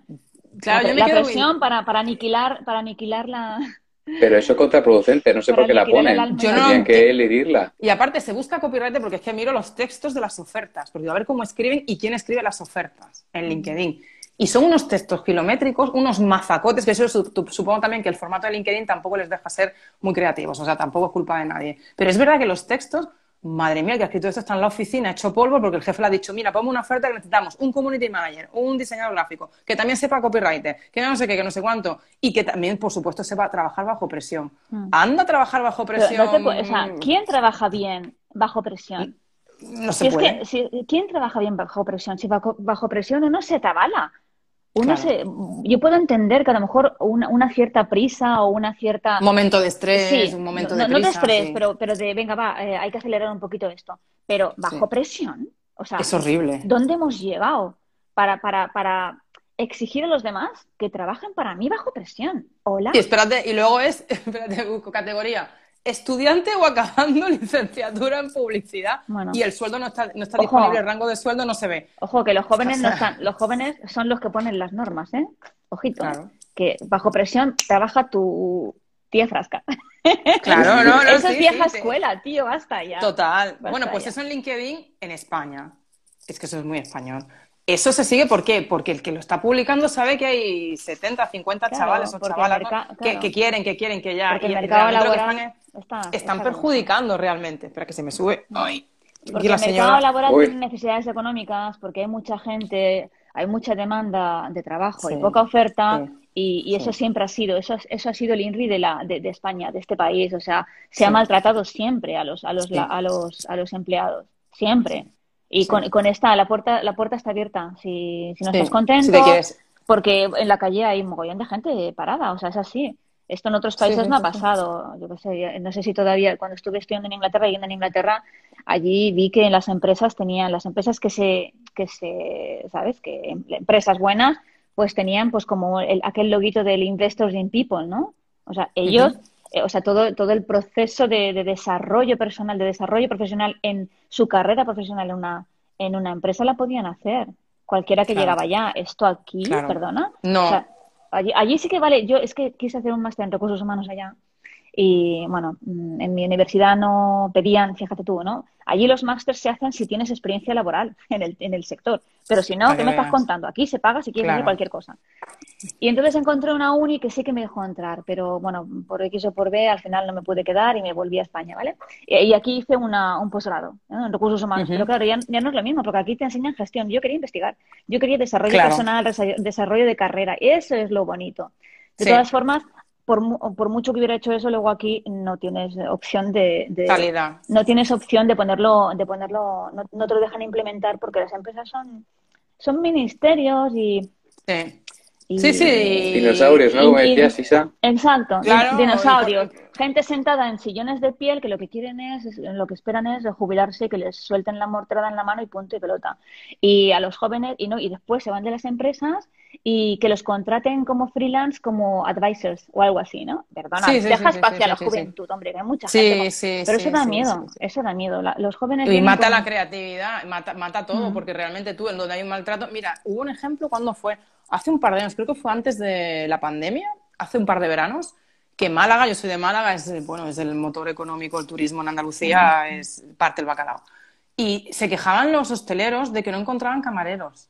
Claro, es un artículo, pues normal, si estás pagando 800 euros por jornada completa, que te estoy quitando la paga extra. Y, cuántas horas dices que trabajas? Venga, por favor. y en verano, y, de tú, una persona que yo conozco la hostelería, porque tengo personas en mi entorno que han trabajado y tal, la hostelería en España, o sea, es el motor porque es un sector servicios. Y no encontraban y se quejaban de que, que la gente se va a Inglaterra, es que, es que los niños no quieren trabajar, es que la gente joven no quiere trabajar. Digo que la gente joven no quiere trabajar, ¿no? Que la gente no quiere ser maltratada. No quiere por eso tanto... No claro, la gente quiere ser copy o quieren ser actores o quieren ser freelancers porque, porque yo creo, y cada día está pasando más. Creo que la gente en parte se está independizando y yo me incluyo por no tener que aguantar a nadie. Mm. Cuesta mucho, pero es que ya he aguantado lo dicho y tal. Y si tengo que trabajar en una empresa, que no tengo problema en hacer colaboraciones o trabajar para alguien media jornada, no sé, ya lo vería. Amigos o gente que obviamente estén en el ajo y sepan de qué va la historia. Pero yo esto de que y te quito la paga extra y luego te la devuelvo y luego no sé qué y luego no, pero es que este año no, es que el convenio dice no. Pero es, lo que, es lo que hablábamos, o sea, el mercado está jodido, necesita pasta. Hay muchas familias, y ahora con, con, todo lo que ha pasado, la situación sanitaria está un mogollón de economías familiares se han ido al traste, o sea, me, parece, y vamos, o sea. Sí, que podría ir a más, esta, este maltrato podría ir a más, pero la gente tiene que empezar a plantarse. O sea, ya es un tema de eso, de atención para decir, ostras, Claro que la gente necesita dinero para vivir, pero lo que no puede ser es cómo, cómo se trata a la gente en el trabajo y que la gente luego tenga que buscarse las habichuelas o independizarse y empezar de cero, con formaciones, con tal. No, entonces yo hablaba con mi. Ayer fui a la ginecóloga, ayer tuve la, mi revisión ginecológica y ella tiene mi edad. Es una tía súper preparada, tiene solo una habitación con 18.000 diplomas. O sea, la, la tipa ha estudiado lo más grande y me decía que ha rechazado un contrato de interinidad en un hospital público y se dedica a su consulta. Dice, estoy, que yo he tardado, claro, dice, estoy solo en mi consulta porque estaba, estaba haciendo dos, o sea, su consulta privada y la pública. Dice, yo me tengo que ir de la pública por el maltrato a los profesionales. Joder, que tiene no sé cuántas mil especialidades, la, la tipa es una crack. Y digo, sí, lo entiendo. Turnos, bullying, entre comillas, en el sentido de que, pues, eh, protecciones entre los médicos. Y te digo los médicos como puede haber a lo mejor en el periodismo, no lo sé, te hablo de...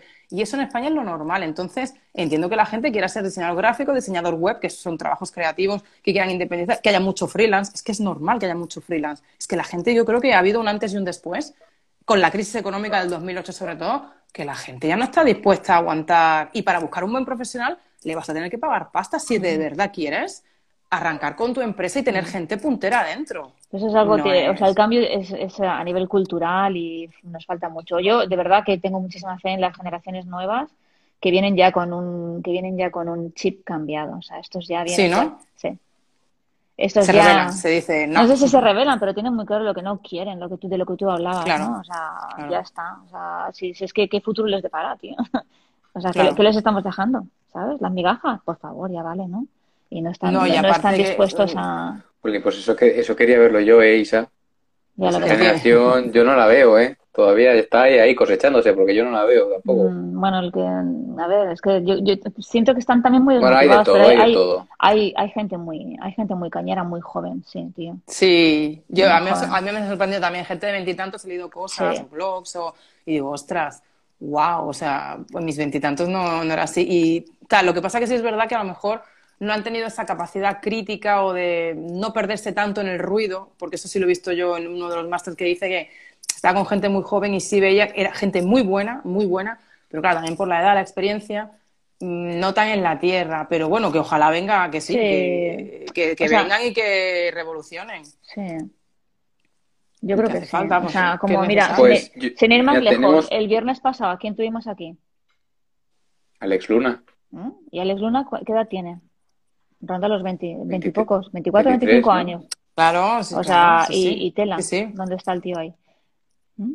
O sea que hay, y, como, esto es mucho. Es buen ejemplo, es buen ejemplo. Ay, Teresa te pregunta una cosa, María. Sí, ah, sí, tenemos una pregunta de Teresa que nos dice, una pregunta María, dice, ¿qué tendría que tener un texto de copy para que tú dijeras ese wow? ¿Qué es lo que debería producirte? Pues depende de lo que se esté vendiendo. Es que no, hay una fórmula general para, pues tengo que tener una receta para que me sorprendan.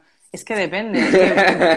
claro, no hay una receta. Es decir, que tú estás leyendo un texto de un copy, pues depende del producto. No es lo mismo vender jamones que vender lo que decíamos el otro día, microchips o piezas para hacer un hardware o un coche. Es que no lo sé, porque es que depende. Pero si tú tienes un buen copy en algo que es muy... te tiene que sorprender. Y luego yo tengo una hoja de vida... Algo más emocional a lo mejor algo más emocional. No lo, no, no, lo sé, es que depende de lo que se venda. Entonces, ahí está, ahí está el kit. Es decir, sorpréndeme.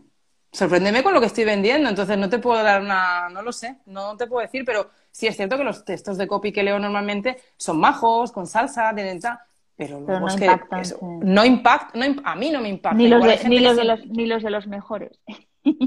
No los he leído, o sea, no he, leído textos de los. Textos me refiero, claro. O de, los que, o de los medio mejores. claro, no, ni mejores, o sea, los más conocidos, déjalo. No, yo sí. ¿Qué hace falta para ser un buen cantante? Pues, joder, tienes géneros, tienes ópera, tienes, tienes copla, tienes mil cosas. ¿Tienes gente puntera? Sí. ¿Tienes su trayectoria? Míratelo. Mira qué discos son los mejores. Mira, Paco de Lucía, que es un genio de. Es un genio, porque es que lo dicen los propios entendidos, la gente en. Paco de Lucía, yo me lo he estudiado de pe a pa y yo no toco la guitarra, ni soy experta en flamenco, ni mucho menos, pero sí me he estudiado su, su creatividad, su genialidad, donde le viene Mm, él me parece que quería ser cantante cuando era adolescente. y no, claro, y no, no era bueno, o sea, no, no pegaba el bacalao, no partía el bacalao siendo cantante, pero tocaba muy bien la guitarra y practicaba mucho. Y entonces le salió una cosa. La historia que tenía Paco Lucía de pequeño en su casa con el padre, que tela marinera, también sí, pero bueno, este, este señor. Como le obligaba también a. Claro, no, era, pero es que también estaba en un contexto, en Algeciras, que estaba rodeado de lo mejor sin ser conscientes que estaban rodeados de la cuna del flamenco. Y luego este hombre con 17, 18, 20, 20 y tantos ha viajado por todo el mundo, ha tocado delante de presidentes de otros países, es decir, y lo ves y hace ese tema que es entre dos aguas, que, bueno, que es mega, mega conocido, y él incluye la, la percusión, que eso mm. no estaba, y que un señor de color tocase la percusión, eso como que no, y él mm. lo mete, y, pero sin hacer mucho ruido tampoco, y mira lo que es entre dos aguas, entonces, eso es pegar no pegar el pelotazo de que sea un éxito a nivel económico, sino decir, eh, voy a cambiar, voy a saltarme las normas. Pues entonces, para que a mí un copy me sorprenda, no estoy diciendo que se salte las normas, que me haga sonreír, ostras, wow, o sea, ostras, que es así, y te dice, voy a seguirle. Voy a seguirle, no, voy a mirarme su trabajo porque me ha impactado. Es lo que tú decías, Isa, que te impacte. Pero igual, igual te impacta una parte de, lo que hace, no, no todo. Sí. Y no por eso deja de ser. No, no, y no, y no, por eso deja de ser malo malísimo. O sea, no, no, no, ni muchísimo menos. Mm, de ah. hecho, en el mundo creativo, no todas las trayectorias son de éxito. Mm. Tú ves gente con Grammys, Oscar. Ni durante todo. hecho muchas porquerías. Y ni durante toda la vida, que puedes tener unas, unas, como los genios, o sea, puedes ser genio durante un cierto tiempo de tu vida y luego, por circunstancias las que sea, pues oye, ya no. Y no pasa nada. No, por eso deja de ser mm, menos bueno ni mala persona, joder. Claro, no, pero de hecho hay mucha gente que, actores, eh, que claro, el mundo del copy aquí no se mueve así, pero que te dicen, oye, es que hace mucho que no haces una película, hace como tres o cuatro años que no haces una película premiada, es decir, y que, y que te la reconozcan. Dicemos que hacer una película es un proceso de la leche, que no sobrevive cualquiera. Y, carísimo, y es, una orquesta que yo admiro muchísimo a la gente que hace cortos o pelis, porque yo, yo trabajo en rodajes de como extra, porque es una afición que tengo de hace muchos años, de cuando hay una película de época, si está en mi ciudad, yo voy como extra porque me encanta disfrazarme, y ya lo he hecho varias veces, ya mandaré fotillos. Qué bueno. es, muy, es, muy es muy divertido porque te sales de tu realidad completamente. Mm. Y, y, bueno, la última fue en una el puente San Luis Rey, que se rodó en Málaga hace años, íbamos todos de gente del barroco. Y ya solo vestirte ya es una experiencia, porque se utilizaron vestuarios de películas que tienen Goya, y que te peinen, y que tengas tres personas alrededor, y que salgas completamente transformado, y la persona, yo fui con mi padre además, mm, transformada, es decir, eso es una orquesta que hay que mover, que digo, Dios mío, lo que mueven los directores de cine. Pues en el copio, obviamente, no es una orquesta tan grande como no tengas una empresa muy grande, pero hay que tener esa capacidad, hay que tener esa creatividad. No siempre se puede hacer siempre lo mismo, y es verdad que para... Mm, despuntar o destacar no es todos los años, es cuando sale y cómo sale. Y, ya está, que tampoco pasa nada, no hay que ser un crack todos los años. Claro, y que somos personas humanas, tío. O sea, que. Eso es. Ostras, un, respeto por, por, por, esto, ¿no? O sea, un respeto. Por la vida, por sí. tus rutinas, mm, es un trabajo creativo, hay trabajos mejores, incluso mm. todos vamos a tener trabajos mejores y ahí a lo mejor en un momento dado que ya tenemos mucha experiencia, damos con un producto que nos encanta, que conocemos, y con la empresa, que además es una empresa fácil o es un cliente fácil, y te sale algo que es boom, mm. la bomba. Se tiene que entonces yo no tengo una respuesta para decir qué me impacta, no lo sé, pero hoy, a día de hoy, muy poco. De hecho, estoy mirando cosas de hace décadas, mm. de cuando fueron impactos en otra época, e intentando entender el impacto en esa época, pero claro, a lo mejor ahora ya no. Y, y poniendo. es una forma de estudiar y, poniendo también, y dándole, y dándole, ahora, digo yo una cosa, ahora digo una cosa. Dándole otra vez importancia al mindfulness. Eh, sí. Ya se me ha ido. Ahí estamos. Eso, que, ay, no, ¿qué, ¿qué, es lo que habías dicho, María? ¿De qué, de qué? Lo que, lo que has dicho tú último. Ay, que me... miro cosas de otras épocas que han impactado, porque a lo mejor hoy día no encuentro nada que me... Ah, ya está. Pues que poniendo ahí, el, en, ahí ¿no? el, el mindfulness... Eh... Ay, otra vez se me ha ido, tío. Hoy está muy desconcentrada. Ay, repíteme, repíteme lo que has dicho. Sí. Que me suelo mirar cosas, o sea, temas que hayan impactado, que hayan sido un pelotazo en otras épocas, que a lo mejor ahora no lo serían, y me, a mí me sirve para estudiar y ver los contextos y ser conscientes del contexto en el que estamos, que estamos llenos de ruido, de repeticiones, que la repetición para practicar piano o guitarra pues está muy bien, pero para ser creativo y ping y ping y ping, no, hay que romper un poco las reglas, hay que salirse, no hay que estar tan pendientes de followers o de cosas que son más superficiales y de, y de irte con gente buena que te enseñe tú, que te, que te enseñe la trayectoria, es decir, que tú sepas con quién te vas y seas consciente de con quién o con quién vas a aprender. Eso es lo que, esa es mi postura, pero vamos, opiniones las que queráis. no, una ¿Te ha venido, te ha venido Isa, Isa, ¿te ha venido? ¿Te ha venido? No.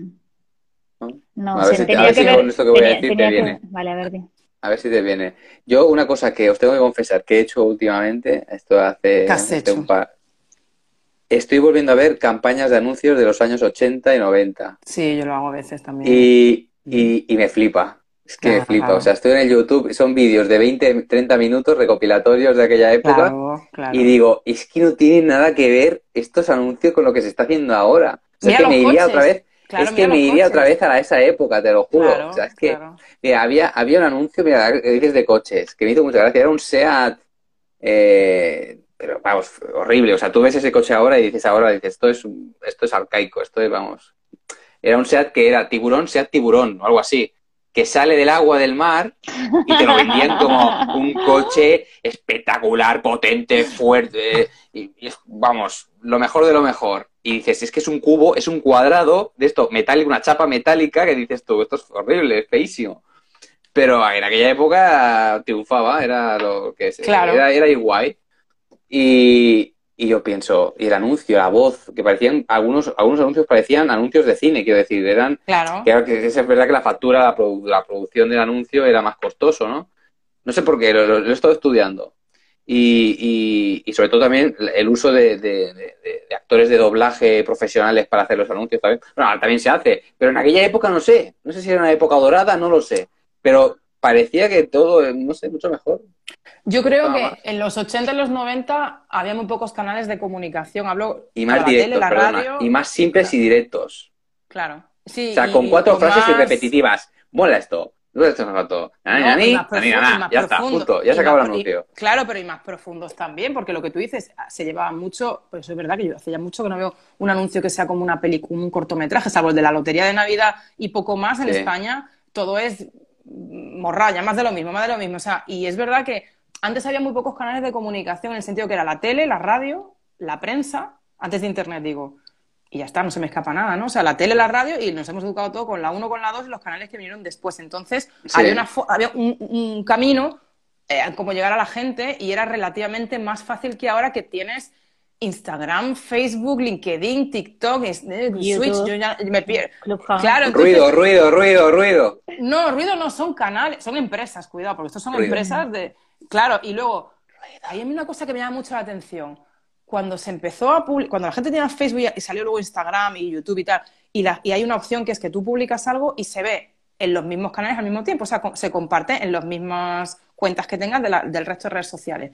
Y yo siempre he preguntado, ¿y para qué quiero compartir lo mismo en seis canales diferentes? Que en mi caso, yo que no, no manejo, me sigue la misma gente. O sea, son mis amigos y mi familia y gente con la que he trabajado y estudiado. Mm. Están en los mismos sitios y yo hay veces que abro Instagram o Facebook o YouTube y esa persona o lo que sea han colgado lo mismo en tres canales diferentes. ¿Cuál es la idea? Llegar a más gente hay gente diferente en esos canales, que puede ser que las audiencias sean diferentes, por supuesto, porque es que hay más gente que se vaya, hay un perfil que se vaya más a YouTube, hay un perfil más en Instagram, pero llega a ser una locura, porque entonces para hacer un anuncio y vender un coche, obviamente hay que estudiarse dónde, están, dónde está el público objetivo, dónde está, dónde está tu, cliente ideal.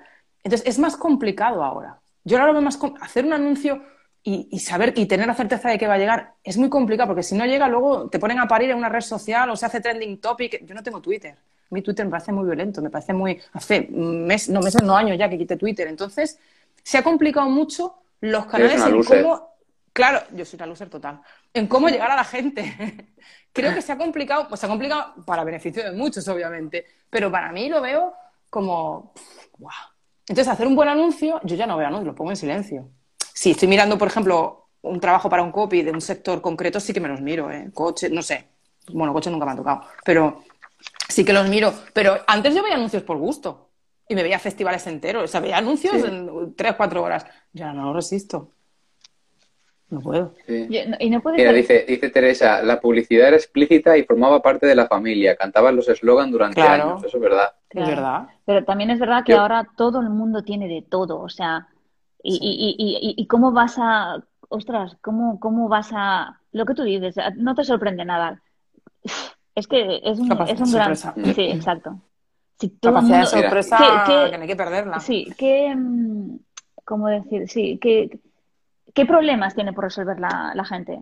A, a, nivel de, a nivel de consumismo, ¿eh? Es, pues, es verdad. A nivel de consumismo. ¿Qué, necesidades tiene no cubiertas ya, tío? Es que todo el mundo tiene eh, el último iPhone, el, todo, todo. O sea, las vacaciones, o sea, ahora todo el mundo sale en la frontera, venga a viajar. Pero no estamos en crisis. Pero mucha gente ha perdido el trabajo. O sea, de repente las economías de las familias se han resentido mogollón. Todo el mundo está intentando uh, salir corriendo, viaje aquí, viaje allá, gasto, gasto, gasto, gasto. Sí, sí, sí, los restaurantes a tope, todo el mundo cena, comida, desayuna en los restaurantes. Hola. Entonces, sí, pero eh, en España la gente, bueno, aquí se ha dicho, en la crisis económica del 2008, la gente se pedía créditos de 3.000 euros para ir a la Feria de Abril de Sevilla. Ya. Cobrando un sueldo, mil euros. Sí, bueno, te digo, la feria comprarse un coche o un préstamo. Sí, es decir, en España hay una cosa que es la educación financiera no ha funcionado porque siempre ha sido tener un trabajo fijo, quedarte ahí toda la vida, tu matrimonio, el para siempre. El para siempre es lo que se ha validado y lo que hemos heredado porque veníamos de una dictadura en el que o, no era para siempre o te mataban, es decir, era A o B. Y entonces hemos llegado a un, a un punto en el que sí, un consumismo no sin límites, sino que, bueno, ya, que tenemos el consumismo, lo tenemos por seguro. Si tengo un trabajo que me dure toda la vida y yo agacho la cabeza y vamos, lo que, lo que haga falta. Un coche hay que tener, una casa hay que tener. Ahí están los bancos para darte una hipoteca a 40 años cobrando mil y poco de euros y atándote ahí. Es decir, venimos de esa cultura. Entonces, ahora parece ser que con esta segunda crisis y todo lo que se ha demostrado, la gente, lo que tú decías, no solo gente joven, la gente se está como... Y bueno, ya mucha gente que ha viajado y que se han ido del país y que vienen con experiencia y que ya lo que tú dices, que te dice un empresario, no, no, aquí, under pressure, y luego, por supuesto, tienes que hacerme cinco puestos, o sea, cinco, no. La gente dice, pues mira, es que me lo monto por mi cuenta, gano mm. más, estoy más tranquila y no tengo que estar en redes sociales ni aguantando, ¿sabes? Entonces, venimos de ahí, pero igualmente, el, ves Mad Men en los años 60, que era una sociedad súper consumista, Claro, había dos canales de, comunicación, la radio y la tele, es que no había otra cosa. Claro, pero, tenías que ver las marcas. pero, pero, dime, dime. o sea, pero o sea, la gente, o sea, había muchas cosas por vender. El, mercado estaba sí se habían inventado muchas cosas claro, sí eso sí puede ser una saturación exacto y ahora, ahora todo el mundo tiene de todo tienes la, antes como se venden las lavadoras ahora las lavadoras no sé o sea ya tenemos de todo. Entonces es más difícil sorprender a la gente, es más difícil llegar a llegar a llegar a, a, sí, a comunicar realmente el beneficio que tiene que tú me compres mi producto o mi servicio. Es más difícil llegar a los clientes. Entonces ahí va, el, ingenio y, va, y va el copy. no sé, supongo, en parte, ¿no? Bueno, nosotros también, esta sociedad a la que pertenecemos ahora, somos una sociedad de usar y tirar. ¿Por qué? Porque mm, China está ahí. Bueno, de hecho, yo cambié mi cargador del, ordenador hace dos mm. días y me decía mi novio, pero que déjame que le eche un vistazo y te lo arreglo y tal, porque es que te, va, digo, es que te va a salir más caro o llevarlo yo a un taller, que no sé si me lo van a arreglar, que comprarme uno. Y me gasta un pastizal en un cargador para el ordenador. ¿Pero por qué? Porque no te lo van a arreglar en Apple ni en ningún sitio. Te van a decir, no, no, no, te damos un bono o lo que sea y te compras uno nuevo. Entonces, la sociedad de los 60 no es esa en el sentido que se nos ha implantado un chip que todo es usar y tirar. El otro día entrevistaban, no sé en qué canal, a gente joven y preguntaban cada cuándo cambiaban el móvil. Gente joven que no tiene trabajo, que viven con sus padres, adolescentes, eh, gente de 20. Cada año cuando sale un móvil nuevo. Eso no se lo puede permitir todo el mundo, pero es un público objetivo para las marcas, porque saben mm. que hay gente que cambia el móvil cada año. Entonces, se ha ido de, de, un, de una base, claro, de una base al... Claro, entonces ahí está el marketing, ahí está la publicidad. Yo creo que va, va, va, a seguir habiendo publicidad y marketing, por supuesto, porque va a haber gente a la que venderle, que es así. Y, ahora, bueno, o sea, o tiras de marketing y publicidad o, y de copy, o ya me dirás. Y de copy. Ya me dirás cómo vendes, o sea. Claro, ¿tú te acuerdas del último anuncio de, un Seat Ibiza? Por decirte un coche conocido que es. Yo no tengo ni idea del último anuncio, ni una publicidad, o, o de Tampax también, que Tampax también fue muy puntero en el pasado, no sé, una marca súper conocida. Era el último anuncio con la cao que te haya dejado cao. Mira, mira, mira, mira, mira. Yo soy aquel negrito, del África tropical que cantaba cultivando la canción de Colacao. Como dice Teresa, esos, anuncios, claro, esos anuncios hacían que tú estuvieses todo el año cantando las canciones. Y de, hecho, yo creo que las canciones que recordamos son esas, las de los anuncios de, cuando éramos pequeños. Claro, no formaban parte de tu vida, porque había muy pocas, lo que tú decías, había poco, ahora es que tenemos de todo. Y a ver quién se pelea o quién piensa en, que la publicidad siga siendo un, un arte, entre comillas. Sí, bueno, un arte, no es que es un arte porque es un tema creativo, es un arte. Entonces, eso yo creo que se está, creo, pienso que se está perdiendo mucho. Mm. yo, yo que creo que la publicidad, la publicidad de antes de los años 80, bueno, antigua antes, de 60, 70, 80, 90, era como más, yo no sé cómo decírtelo, pero, pero es como, como diría Isa, yo resueno más con ese tipo de publicidad. O sea, es como más íntima, más familiar, ¿no? En general, como que, no sé. Con, el uso también de lo que estamos hablando de las canciones, ¿no? El hecho de recordar una melodía y que... Y, ahora mismo esto no lo estoy viendo yo en la publicidad que se está haciendo ahora. Lo veo una publicidad muy, muy fría en el sentido de que, venga, algunos anuncios noto que me, que me tratan de tonto, algunos los pienso que digo con la música y tal, y, pero en general es esa, esa pica, no, no picardía, pero esos anuncios, como diría Tony Segarra, sutiles, eh, con profundidad, eh, finos, elegantes. y muchas veces desde la carencia, FOMO, o sea, impresionante. Muchísimas veces de no te quedes sin, no seas un. Mm, no te quedes a la cola, ¿no? O sea, de, de, de, discriminarte, de hacerte sentir estúpido, perdón, de hacerte sentir eh, diferente, ¿no? O, mm, mm. no, sé, no censurarán el vídeo por eso. Mira, los, los, los, únicos anuncios que yo, que yo recuerdo ahora que me emocionen un poco son lo que, dices tú, María, el de la lotería y el de la once. O sea, el de la once, sí, también, también tienen anuncios que son cortos. Pero, pero, pero así, porque es muy storytelling emocional, pero los otros los veo tan, tan estériles, o sea, tan asépticos, los veo que no me dicen nada. O sea, más de lo mismo, es más de lo mismo, ¿Y, más de lo mismo. Crees que, y tú crees que, bueno, había que mirar las estadísticas, ¿tú crees que con esos mensajes, en concreto 11 y, la lotería, con ese tipo de mensajes, estas dos empresas venden más? Bueno, es que no lo sé, pero la marca seguro que la recuerdan, porque yo cada año en Navidad siempre, siempre yo el no, no, lo espero, no lo deseo, pero pero siempre está ese anuncio. Y, y, cuando hablo, cuando me lo, mm, o sea, cuando lo recuerdo, digo, tengo que verlo, porque sé que va a ser un anuncio bueno y sé que va a ser un anuncio que, vale la pena. Yo creo que el anuncio, pero mira, precisamente estas dos, estas dos firmas que habéis dicho, la ONCE y la, lotería es la lotería. Y la ONCE, yo, yo, una vez tuve que dar un curso, tuve que hacer una sustitución de un curso de arte en la ONCE en Granada, en el edificio. Mm, y tienen mucha pasta, o sea, están muy bien, están muy bien asentados. Eh, entonces yo creo que es como, es el broche final al año y ellos ya tienen esa costumbre, como el anuncio del, ¿cómo se llama? El cava este tan el Freixenet. El Freixenet. El Freixenet. Cogía actores súper conocidos cada año y ya todo el mundo está esperando a ver cómo es el anuncio de Freixenet y te ponían el making of. Y el año que hizo Antonio Banderas con Sharon Stone, que eran las burbujas y la gente súper a la expectativa porque esa, es, esa, esa sorpresa, esa ansia, esa emoción... Sí a ver, es que decir, a ver qué van a sacar, a ver qué van a hacer de nuevo este año, a, ver, qué van a hacer. Ese hype que se crea. Era como más familiar, ¿no? Y ahora es todo como muy mecánico, muy muy, muy poco personal, ¿no? Es para las masas. Más deja lo que estás haciendo que he hecho un anuncio el de Freixenet con Sharon Stone. Es, era eso, entonces ahora es hay que hacer el anuncio, vamos a hacerlo. Pienso, ¿eh? Que supongo que ellos tendrán también su público, sus, eh, sus ¿cómo se dice? Sus presupuestos, sus intenciones y su marketing.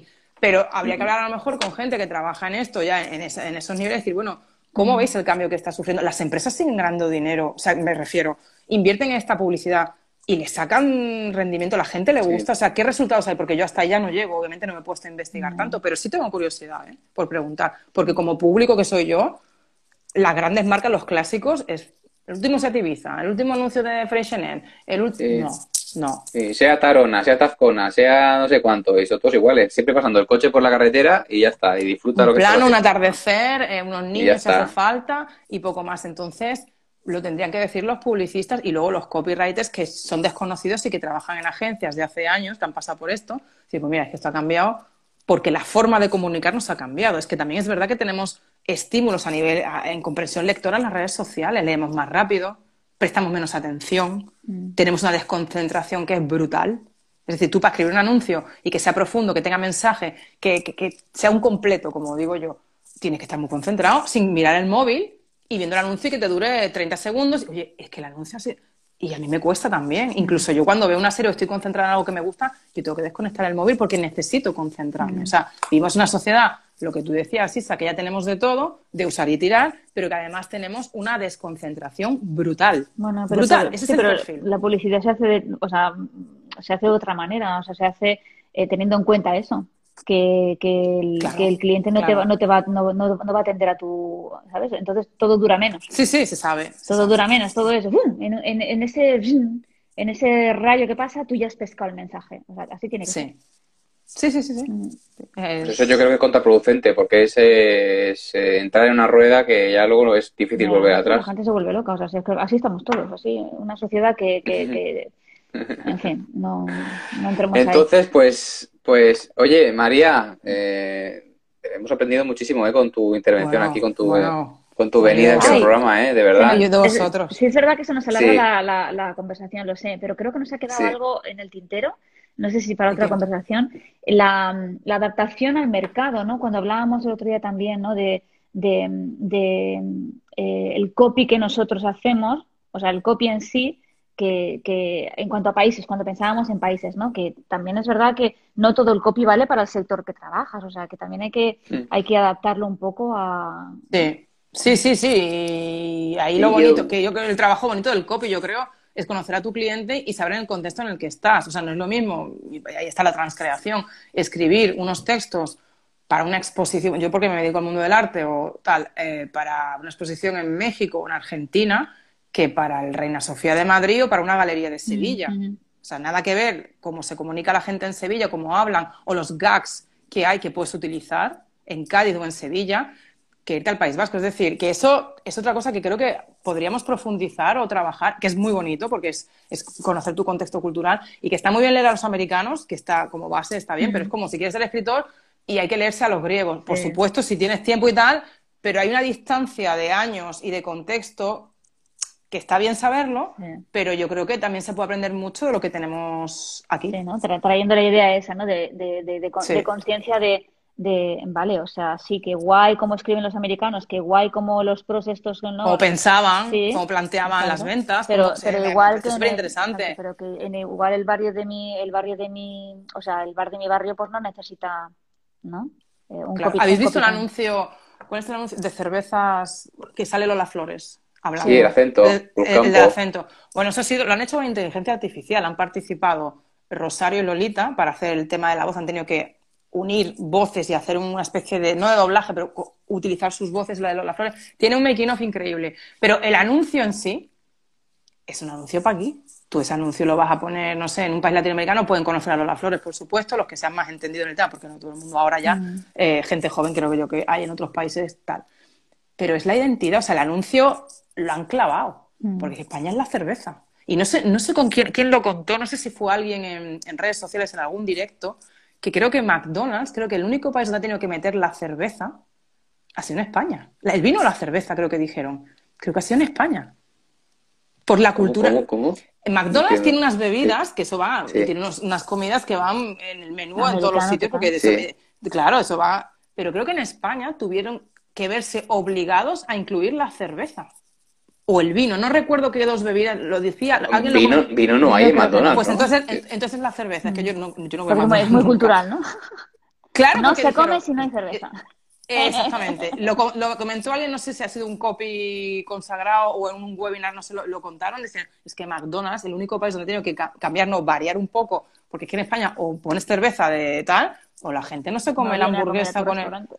Claro, fíjate lo que... Y bueno, yo tengo en la web tengo un artículo que cogí del país, que se lo he enlazado con el país, se publicó hace un par de meses, sobre cómo las empresas intentaron implantarse, empresas americanas, intentaron implantarse en China con el mismo programa que, tenían de Estados Unidos y no lo consiguieron hasta que no se pusieron a estudiar los productos que eran punteros en el medio rural en China, en las ciudades del medio oeste, en no sé dónde, y tuvieron que incluirlas en, sus planes para, las empresas que iban a implantar en ese país y perdieron tiempo, perdieron dinero, porque dieron por hecho que todo se hace en serie y que todo es y no es así. Pero tu producto, tu, o sea, tú tienes un hábito, yo recuerdo que, ahora no sé si me equivoco, pero en Inglaterra es donde la mermelada es muy, muy, muy, muy, muy dulce, ¿no? Sí. O al contrario.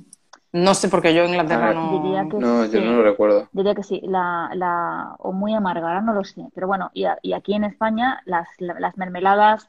Eh, no son tanto. Amargas, pues no. Mm, no van. No viene, no, Ahora igual sí, porque sí de jengibre y tal, nos hemos modernizado un poco con este tipo de sabores, ¿no? Pero de toda la vida, no. O recuerdo que había también, ay, no me acuerdo cómo era aquella, una marca de ropa inglesa también, que vino aquí hace muchos años, en los 90. Y, se, y, que no coló. No coló porque es que todo el diseño era inglés, entonces aquí no se lleva ese tipo de... No, no adaptó, no, se adaptó, no adaptó su producto al mercado y eso pasa, o sea, es todo, pero en la globalización y... No, es, esto es economía internacional, no sé cómo ¿no? Marketing internacional, o sea, que los profesionales no... Todo en serie, Hay cositas por aquí que, me, gustaría, me gustaría leer antes de irnos, ¿no? Como Frank que dice, eso le daba magia, eso le daba la magia de la tele y la radio, llegaba a todas las edades, no había segmentación. Se, se, debe referir a los anuncios, ¿no? Los anuncios de Colacao y todo ese tipo de cosas. no había segmentación, claro, porque, porque era, era, las, era, estaba todo dedicado a las masas, había que vender. Mm. Y aparte nosotros somos de un baby boom, o sea, la época del colacao en los 70 y 80, en los 70 fue un baby boom que había niños en todas las casas. ¿Dónde no había niños? Claro. se apagó la luz, se apagó la luz y hubo un corte de luz que dicen, no sé si fue verdad, creo que fue verdad, no sé que dijeron, es que hubo un día que hubo un corte de luz y claro, los matrimonios no sabían qué hacer y dice, ¿por qué hacemos? Eh, cariño, ¿qué hacemos? Venga, vamos a la cama. Y claro, una época de bonanza. Entonces, sí, pero puede ser verdad que no había tanta segmentación. Es verdad que puede ser que no haya tanta segmentación como ahora. Que está no era ni necesaria. Es que todo el mundo necesitaba de todo. no... Claro. Claro. Y, muy interesante lo encuentra. gracias, gracias. Sí, y Teresa dice, antes te buscaba perdurar, Ahora, ante esa obsolescencia programada, como indican, el kit de la cuestión consiste en fracturar la saturación. ¿Cómo? ¿Cómo podemos fracturar la saturación que hay? ¿Y, en qué momento decimos eso? Ah, lo de la obsolescencia programada, sí, que no, o sea, no, no, he entendido, si me lo puedes explicar. No me, sí, dice Teresa, antes se buscaba perdurar. Esto hace referencia a cuando decíamos que todo el mundo tiene de todo eh, y, los móviles, ah, o sea, cambiamos de, móvil, como que nos compramos piruletas, ¿no? Antes se buscaba perdurar y ahora, ante esa obsolescencia programada, como indican el kit de la, el kit de la cuestión, consiste en fracturar la saturación. Pues es que yo creo que les interesa que haya saturación de todo, o sea, es que... Y en realidad nunca hay saturación, porque siempre hay una, una, una, nueva, una nueva versión, una, un nuevo un 2.0, 2.1, 2.2. pero eso, pero, eso forma parte del plan de la saturación, como, como comentan aquí, porque eh, yo, por ejemplo, que intento, yo coso la ropa, me compro cosas de segunda mano de hace, yo no sé, mi ropa, las cosas que yo compro, yo he vivido fuera y hemos sido siempre muy de segunda mano porque era, era es lo normal. Aquí en España es que yo me acuerdo cuando estaba mal visto comprar chaquetas de piel, cuando yo compraba chaquetas de piel en la universidad, de segunda mano. Había dos tiendas en Granada cuando yo estudiaba. Y la gente que no estaba en ese ámbito te miraban mal. Ahora es lo más normal del mundo y tienes Wallapop y Wallapop es, es una empresa catalana que han pegado el pelotazo. Es decir, es que todo esto ha cambiado mucho y forma parte el sacar un nuevo iPhone, el sacar un nuevo modelo, en que Zara salga la nueva conexión, el que Mango tal, forma parte de la saturación. Porque tú, tú me dices, oye, la camiseta que llevas, ¿de qué, colección es, Isa? Y tú, pues yo esta camiseta me la compré en Mango hace tres años, ni miro la colección que es. Yo fui, necesitaba una camiseta y me la compré. Pero forma parte. Y esto en el mundo digital es muy fácil meter esas. Bueno, de hecho está, implícito. Mm. Está lleno de saturación. Entonces, yo no sé si la gente está muy pendiente de las colecciones que compra, de las, de las cosas en fecha que compra. Yo no llego. yo no llego a cosas yo solo veo, uff, eh, no sé, tendríamos que, tendría que haber un break, tendría que haber un algo que... No, no sé, si, no sé si esta situación sanitaria valdrá de algo, porque sí que es verdad que la gente, ¿no? Un poquito más, más consciente. Un poquito, más de conciencia sí que tiene, ¿no? O sea, yo creo que la, esto de la no, pandemia, ya antes, la gente ya, se estaba pasando, ¿eh? ya. ¿Sí? ¿Sí? Sí, yo creo que la pandemia ha sido esto de estar encerrados. O casi ha sido peor. El salir ha sido casi que peor, ¿no? A lo mejor. ¿Tú crees que hemos aprendido algo o no? Yo no creo que no hemos aprendido nada. Estoy súper decepcionada con la sociedad en la que vivimos. O sea, yo cuando veía que estamos encerrados en marzo del año pasado, a los osos por las calles de Asturias, a los jabalíes por allí, a los delfines en la... Yo, yo se me saltaban las lágrimas. Digo, que haya pasado... O sea, que estos animales no se atreviesen. O sea, fíjate y yo ahora es que la humanidad es la peor especie. claro, entonces es destructora, entonces dices, ostras, y se autodestruye y destruye a los demás, o sea que es lo peor, porque los animales se matan entre ellos por sobrevivir, por, comerse un trozo de carne y, punto, y, pero, y tienen ternura y tienen sentimientos y tal, pero que el ser humano por fastidiar las envidias, las destrucciones, las guerras, todo esto, y yo creo que la pandemia ha enseñado, hay una parte muy buena de la pandemia que es vivir encerrados y cortarnos la libertad. Eso es fantástico. O sea, como los antropólogos cuando nos encerraron, yo creo que tendrían que estar flipando. Equipos de antropología que estuviesen investigando estos temas ya antes de la pandemia, Comportamiento que, tuvo que ser mm. Hombre en directo, todos los, los, estados de alarma, cómo reaccionan los países, la gente que se escapa, la policía, el ejército. Yo creo que ha sido un plan fantástico para, para que estudie esto. Ahora, a nivel de sociedad, decepcionante. Primero porque los gobiernos en el sur de Europa nos han abandonado, o sea, poned la vacuna que queráis, o venga, si podéis salir de tres en tres, o en X horas, o sea, son medidas que no... Ahora sí, ahora no, ahora blanco, ahora, amarillo. Ahora sí, ahora no, ahora podéis abrir los bares, ahora, o sea, es un mareo total para la gente, y no se ha mirado por la gente. No, para nada. Porque para eso hay, medidas, hay medidas y no se ha mirado, entonces... Yo creo que hemos aprendido una lección muy grande. Ahora, a nivel de sociedad, una decepción total podíamos ser mucho mejor, podíamos mejorar. Yo creo que no. Yo he perdido hace mucho tiempo la fe en eso. A no ser que, o sea, de verdad, ya sinceramente no. No lo ves. No, no lo veo. ahora mismo tampoco, pero bueno, me toca con, bueno, yo vivo en la montaña, ¿eh? o sea, ¿sabes? Yo vivo en la montaña, mm. venía de Barcelona, estaba dos años en Barcelona, vivía en la montaña y una de las razones fue que yo me saturé en Barcelona, mm. de turistas, de, todo, de, es que me, me, tocó todo, entonces cuando desconectas, lo leí una vez y suena tópico, ¿eh?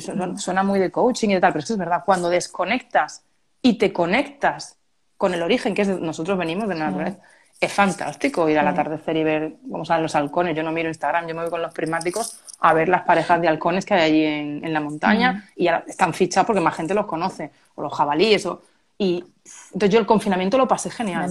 yo estaba feliz, en el estaba feliz en el confinamiento y estudiando copy y, me metí al mindfulness. O sea, es que fue como hacerme una vipassana en casa. O sea, como que nos obligaron a hacer un rollo de desconecta y conéctate. Eso sí que fue una, eso sí que fue un buen ejercicio o podrían haber, podríamos haber aprovechado muy bien para hacer, para haber hecho un buen ejercicio de mindfulness, de conciencia plena. Yo como que estoy tan, tan desde hace 13 años ya, desde hace un montón. Sí llevo, o sea, estoy muy conectada con todo esto. Me ha ayudado mucho. No, para mí es, yo hice un curso en la Universidad de Málaga hace 11, en el 2011.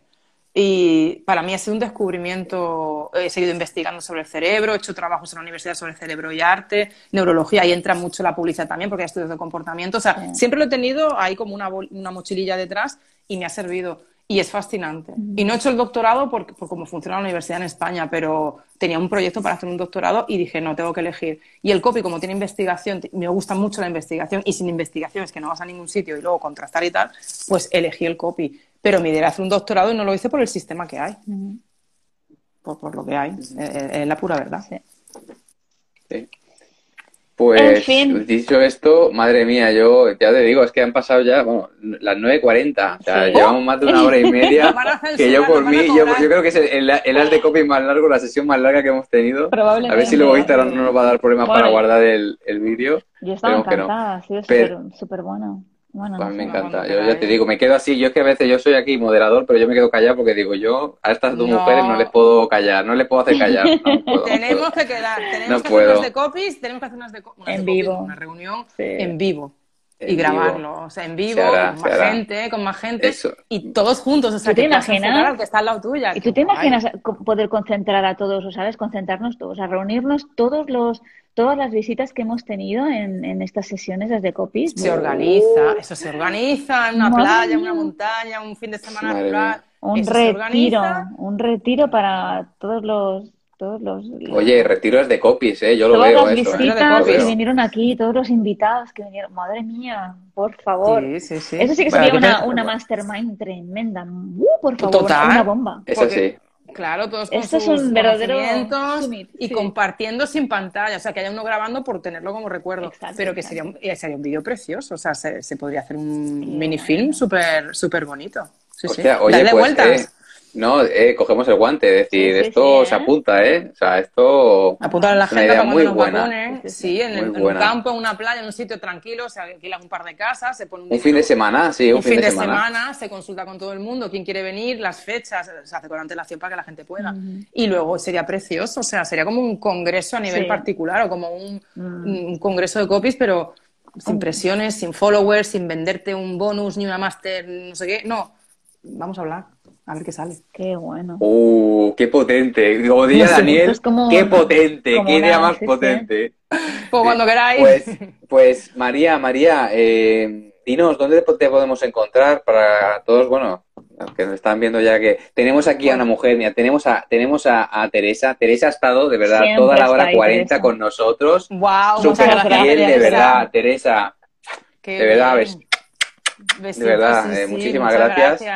No, porque esta, esta, esta, es de las nuestras, o sea, de lo que le gusta también el parloteo y, y, conocer y mm. boom, vamos, vamos. Hay que juntarse, o sea, hay que juntarse, hay que juntarse, hay que juntarse porque sale la creatividad, o sea que sí. Pues mira, me podéis encontrar, tenéis mi web ahí que está en el perfil de mi, bueno, en mi Instagram ya habéis visto cómo es, que es muy básico, y mi web es eh, www.redaccionpublicitaria.es, que es la, la, traducción de copywriting en español. Espera, a ver si, a ver si nos deja ponerlo por aquí. Espera, redacción persuasiva. Que cuenta, cuenta que, que, que, no estaba el dominio cogido, ¿no? No, no, el dominio estaba el año, lo cogí el año pasado y para sorpresa mía no estaba cogido, que es la traducción de copywriting, o sea, súper básico.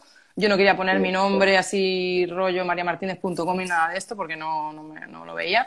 Y dije, tiene que ser fácil en español y para los clientes que en principio voy a tener, que van a ser obviamente de España de un contexto cercano. Entonces, lo más fácil es ¿qué hago? Pues redacción publicitaria, punto es, que es España. Que en un futuro la cosa tal, pues ya veré, pero en principio algo muy sencillo y complejo. has dicho, has dicho, perdón, redacción publicitaria o redacción persuasiva. Me, he liado, no, no, redacción publicitaria.es. Uy, perdón, perdón, perdón, me equivoqué. Perdón. perdón. Punto es. Publicitaria.es. Hostia, que se me ha ido, es verdad, redacción publicitaria. Y luego estoy en Instagram, que está ahí la etiquetita en la web, y mi LinkedIn. Es que yo soy muy básica, o sea, y está todo medio... Uh, entro un poco porque es que no tengo tiempo. Ya está, colgado. Pero vamos, que te lo pueda ver. Que la gente quiera contactar o charlar, pues por Instagram lo miro y el LinkedIn lo miro. Son las cosas que más miro. Y el Facebook porque está ahí la familia, pero Instagram y LinkedIn, sí, para hacer algo... Pues, pues una maravilla, una maravilla. Ya verán, ya verán que, que, todo que el que entre en tu página web o tu Instagram se va a quedar bueno, en la web, en la web, que ya bueno, con los artículos y con el blog y con todo lo que hay, yo creo que van a salir.